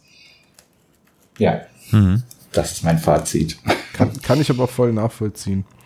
Dann würde ich sagen, wir gehen mal über zum Klischee-Koeffizienten. Ich, ich habe nämlich das Gefühl, dass eine von den Büsten da auf dem Sims nicht echt ist. Ich glaube, das ist Dr. Knobel in Tarnung. Meinst Der du? kratzt schon. Weiß geschminkt und hat sich gerade bewegt. ja, genau. Ein tolles Bild, ja. So, äh, la- lasst uns äh, über den Klischee-Koeffizienten reden. Ich möchte mich ja eigentlich den Klischee-Koeffizienten verweigern, wenn ich jetzt mal ganz ehrlich bin. Findest du den, Okay.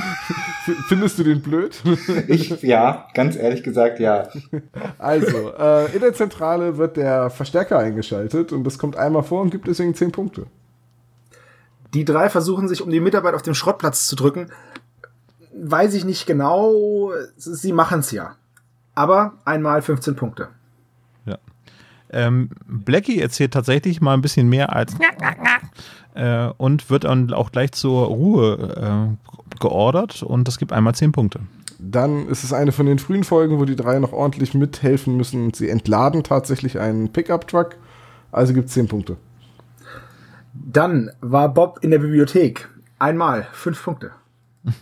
Naja, Blob. Äh, Blob. Blob, Blob, Blob flirtet.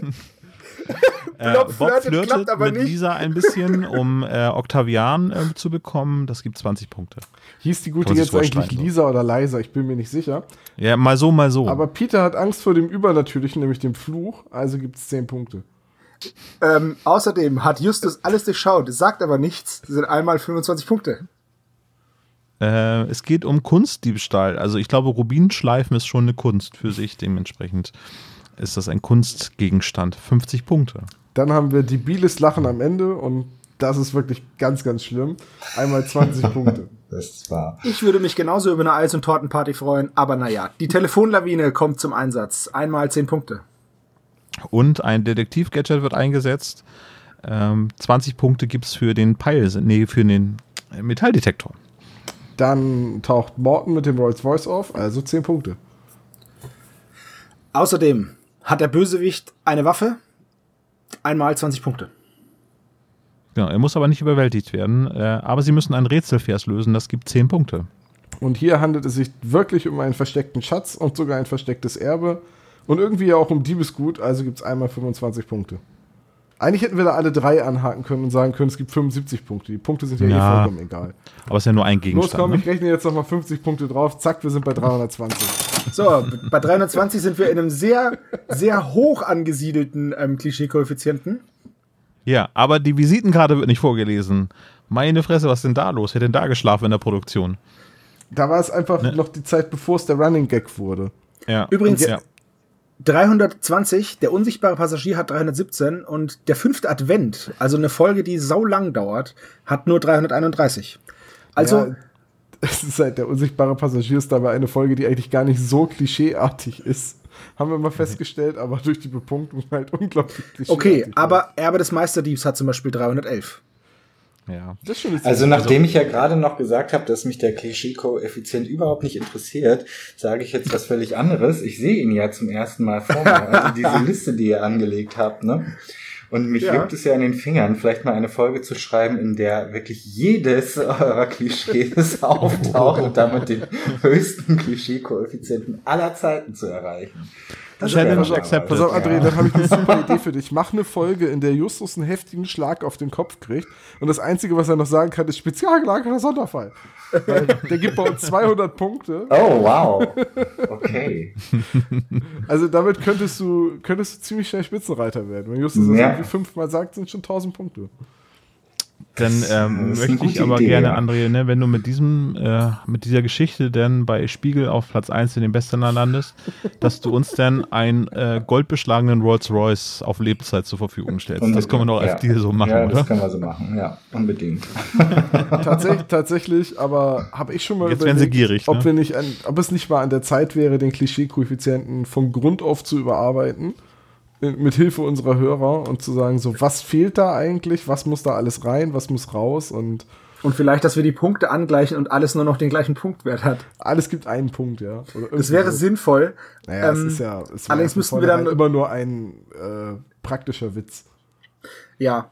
Dann ist es, wir haben uns das überlegt, aber dann ist es eingefallen, das ist ja eh voll der Quatsch.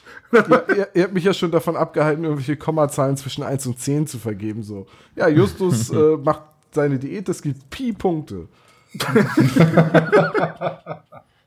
Es war So. tatsächlich gar nicht, er hat es wirklich versucht. Also, So, lass uns einmal gucken, was hinter dieser komischen Statue da ist. Irgendwie, das ist weiße Das ist Schminke. eine Büste. Das ist eine da? Büste von Dr. Knobel, Ja. das sieht man doch. ich dachte, Ich piek ihr mal ins Auge. ah! Ich dachte, es gibt hier nur, es gibt hier nur schöne und bekannte Menschen. Ja, dann müsstet ihr drei ja auch gehen. So, sie haben uns also die ganze Zeit belauscht.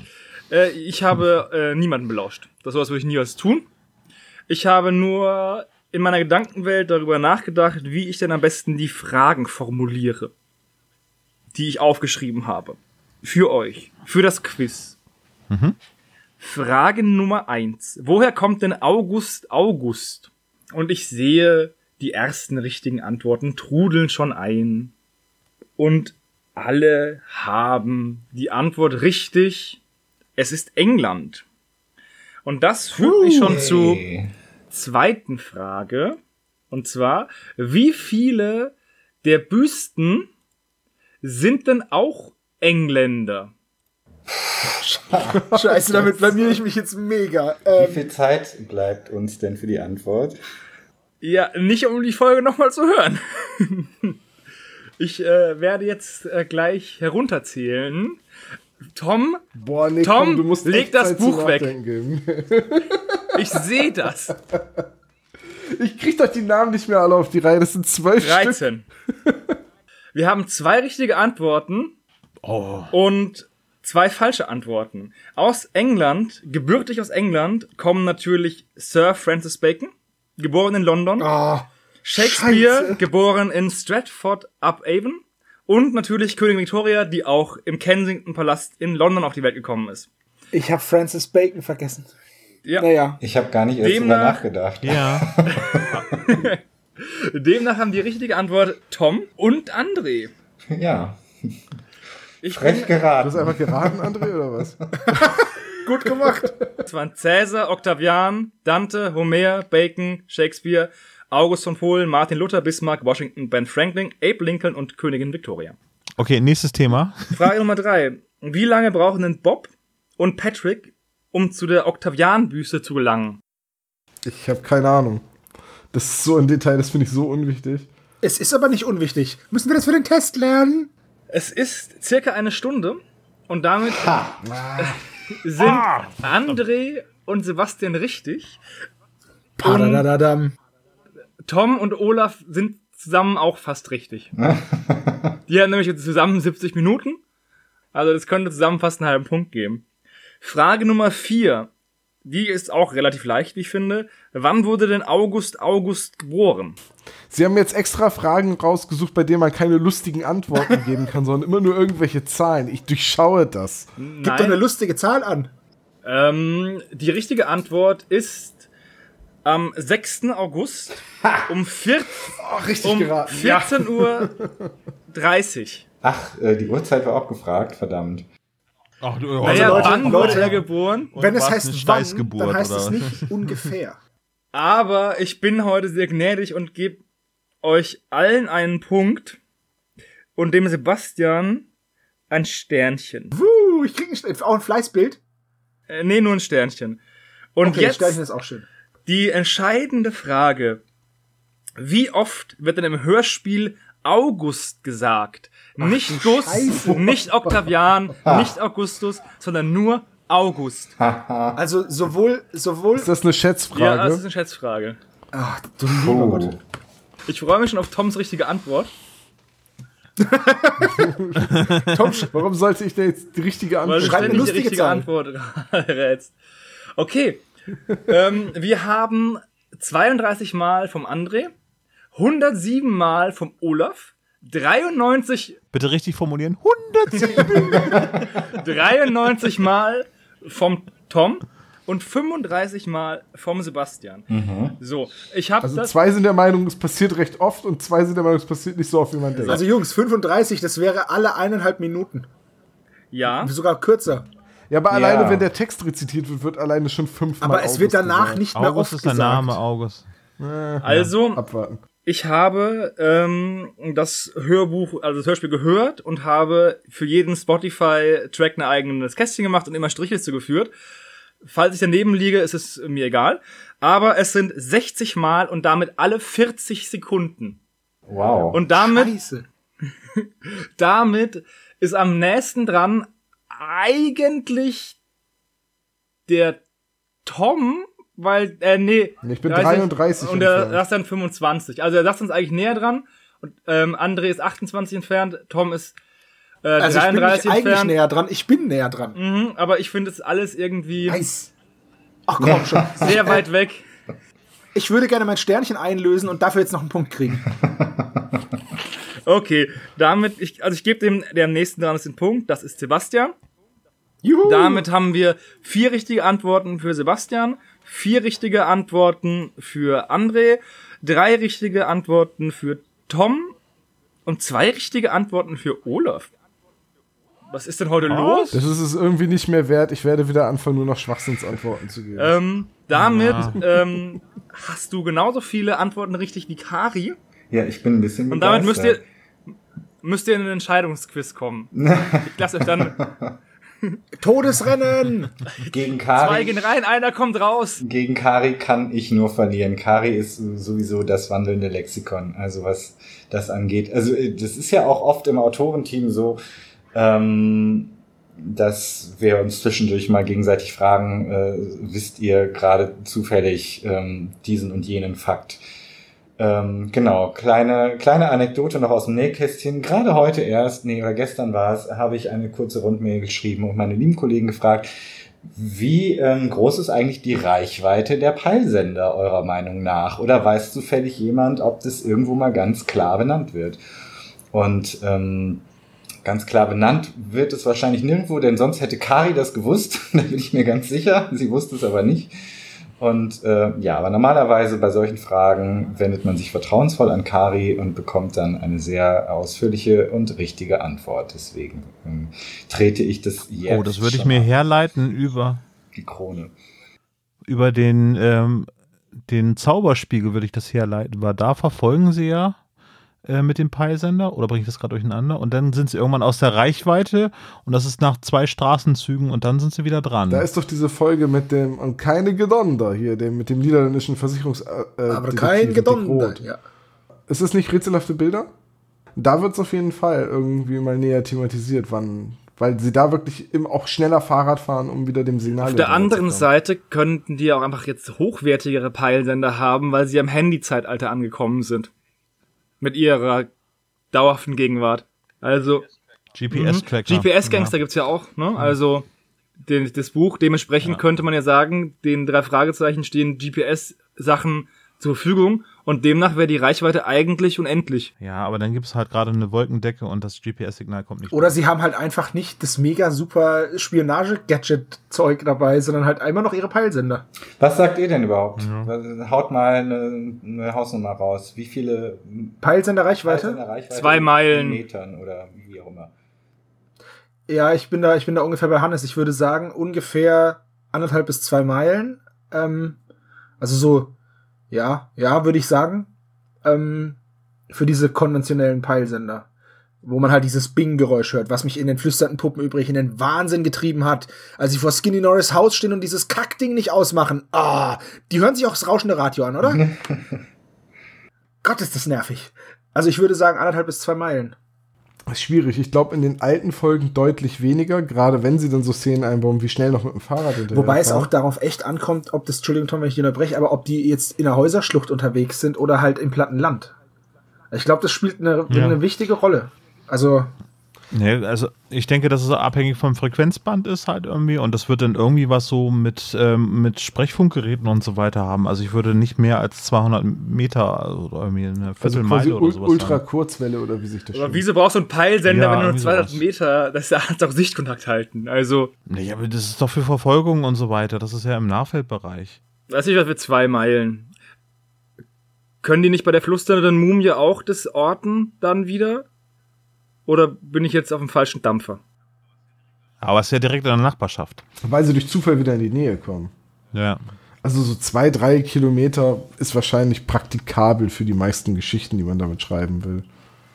Aber es ist ein schwieriges Thema, weil Aber da möchte ich gerne in, äh, in Foren das Ganze diskutieren. Das wäre bestimmt sehr, sehr reichhaltig, dieses Gespräch. ja, Also wir haben Nee, uns heute Ahnung. intern auf etwa 500 Meter geeinigt, so nachdem ich äh, Viertelmeile. Kari, äh, Hendrik und Christoph gefragt habe und meine eigene Meinung ging auch so in die Richtung, ja.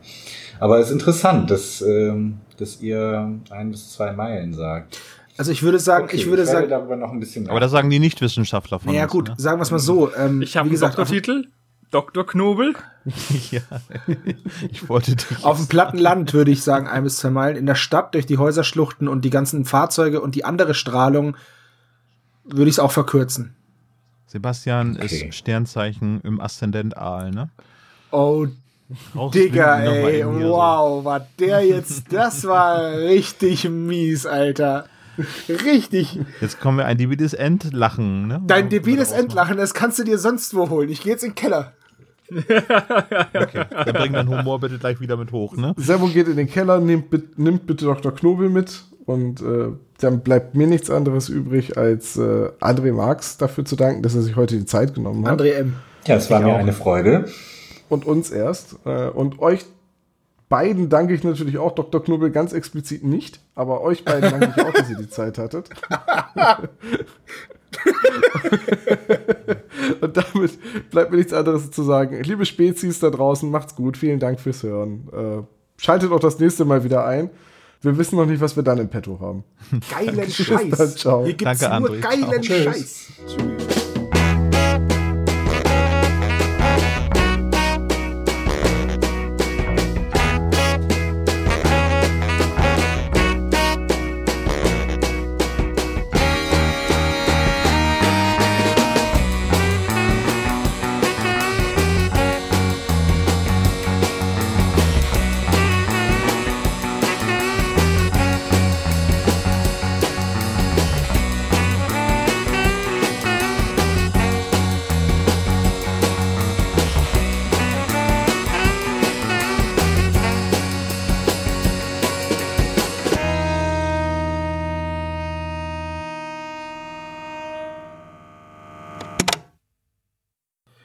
Unterstützt den spezial gelagerten Sonderpodcast bei Patreon unter patreon.com slash spezialgelagert oder gebt uns ein kleines Trinkgeld über paypal.me slash spezialgelagert.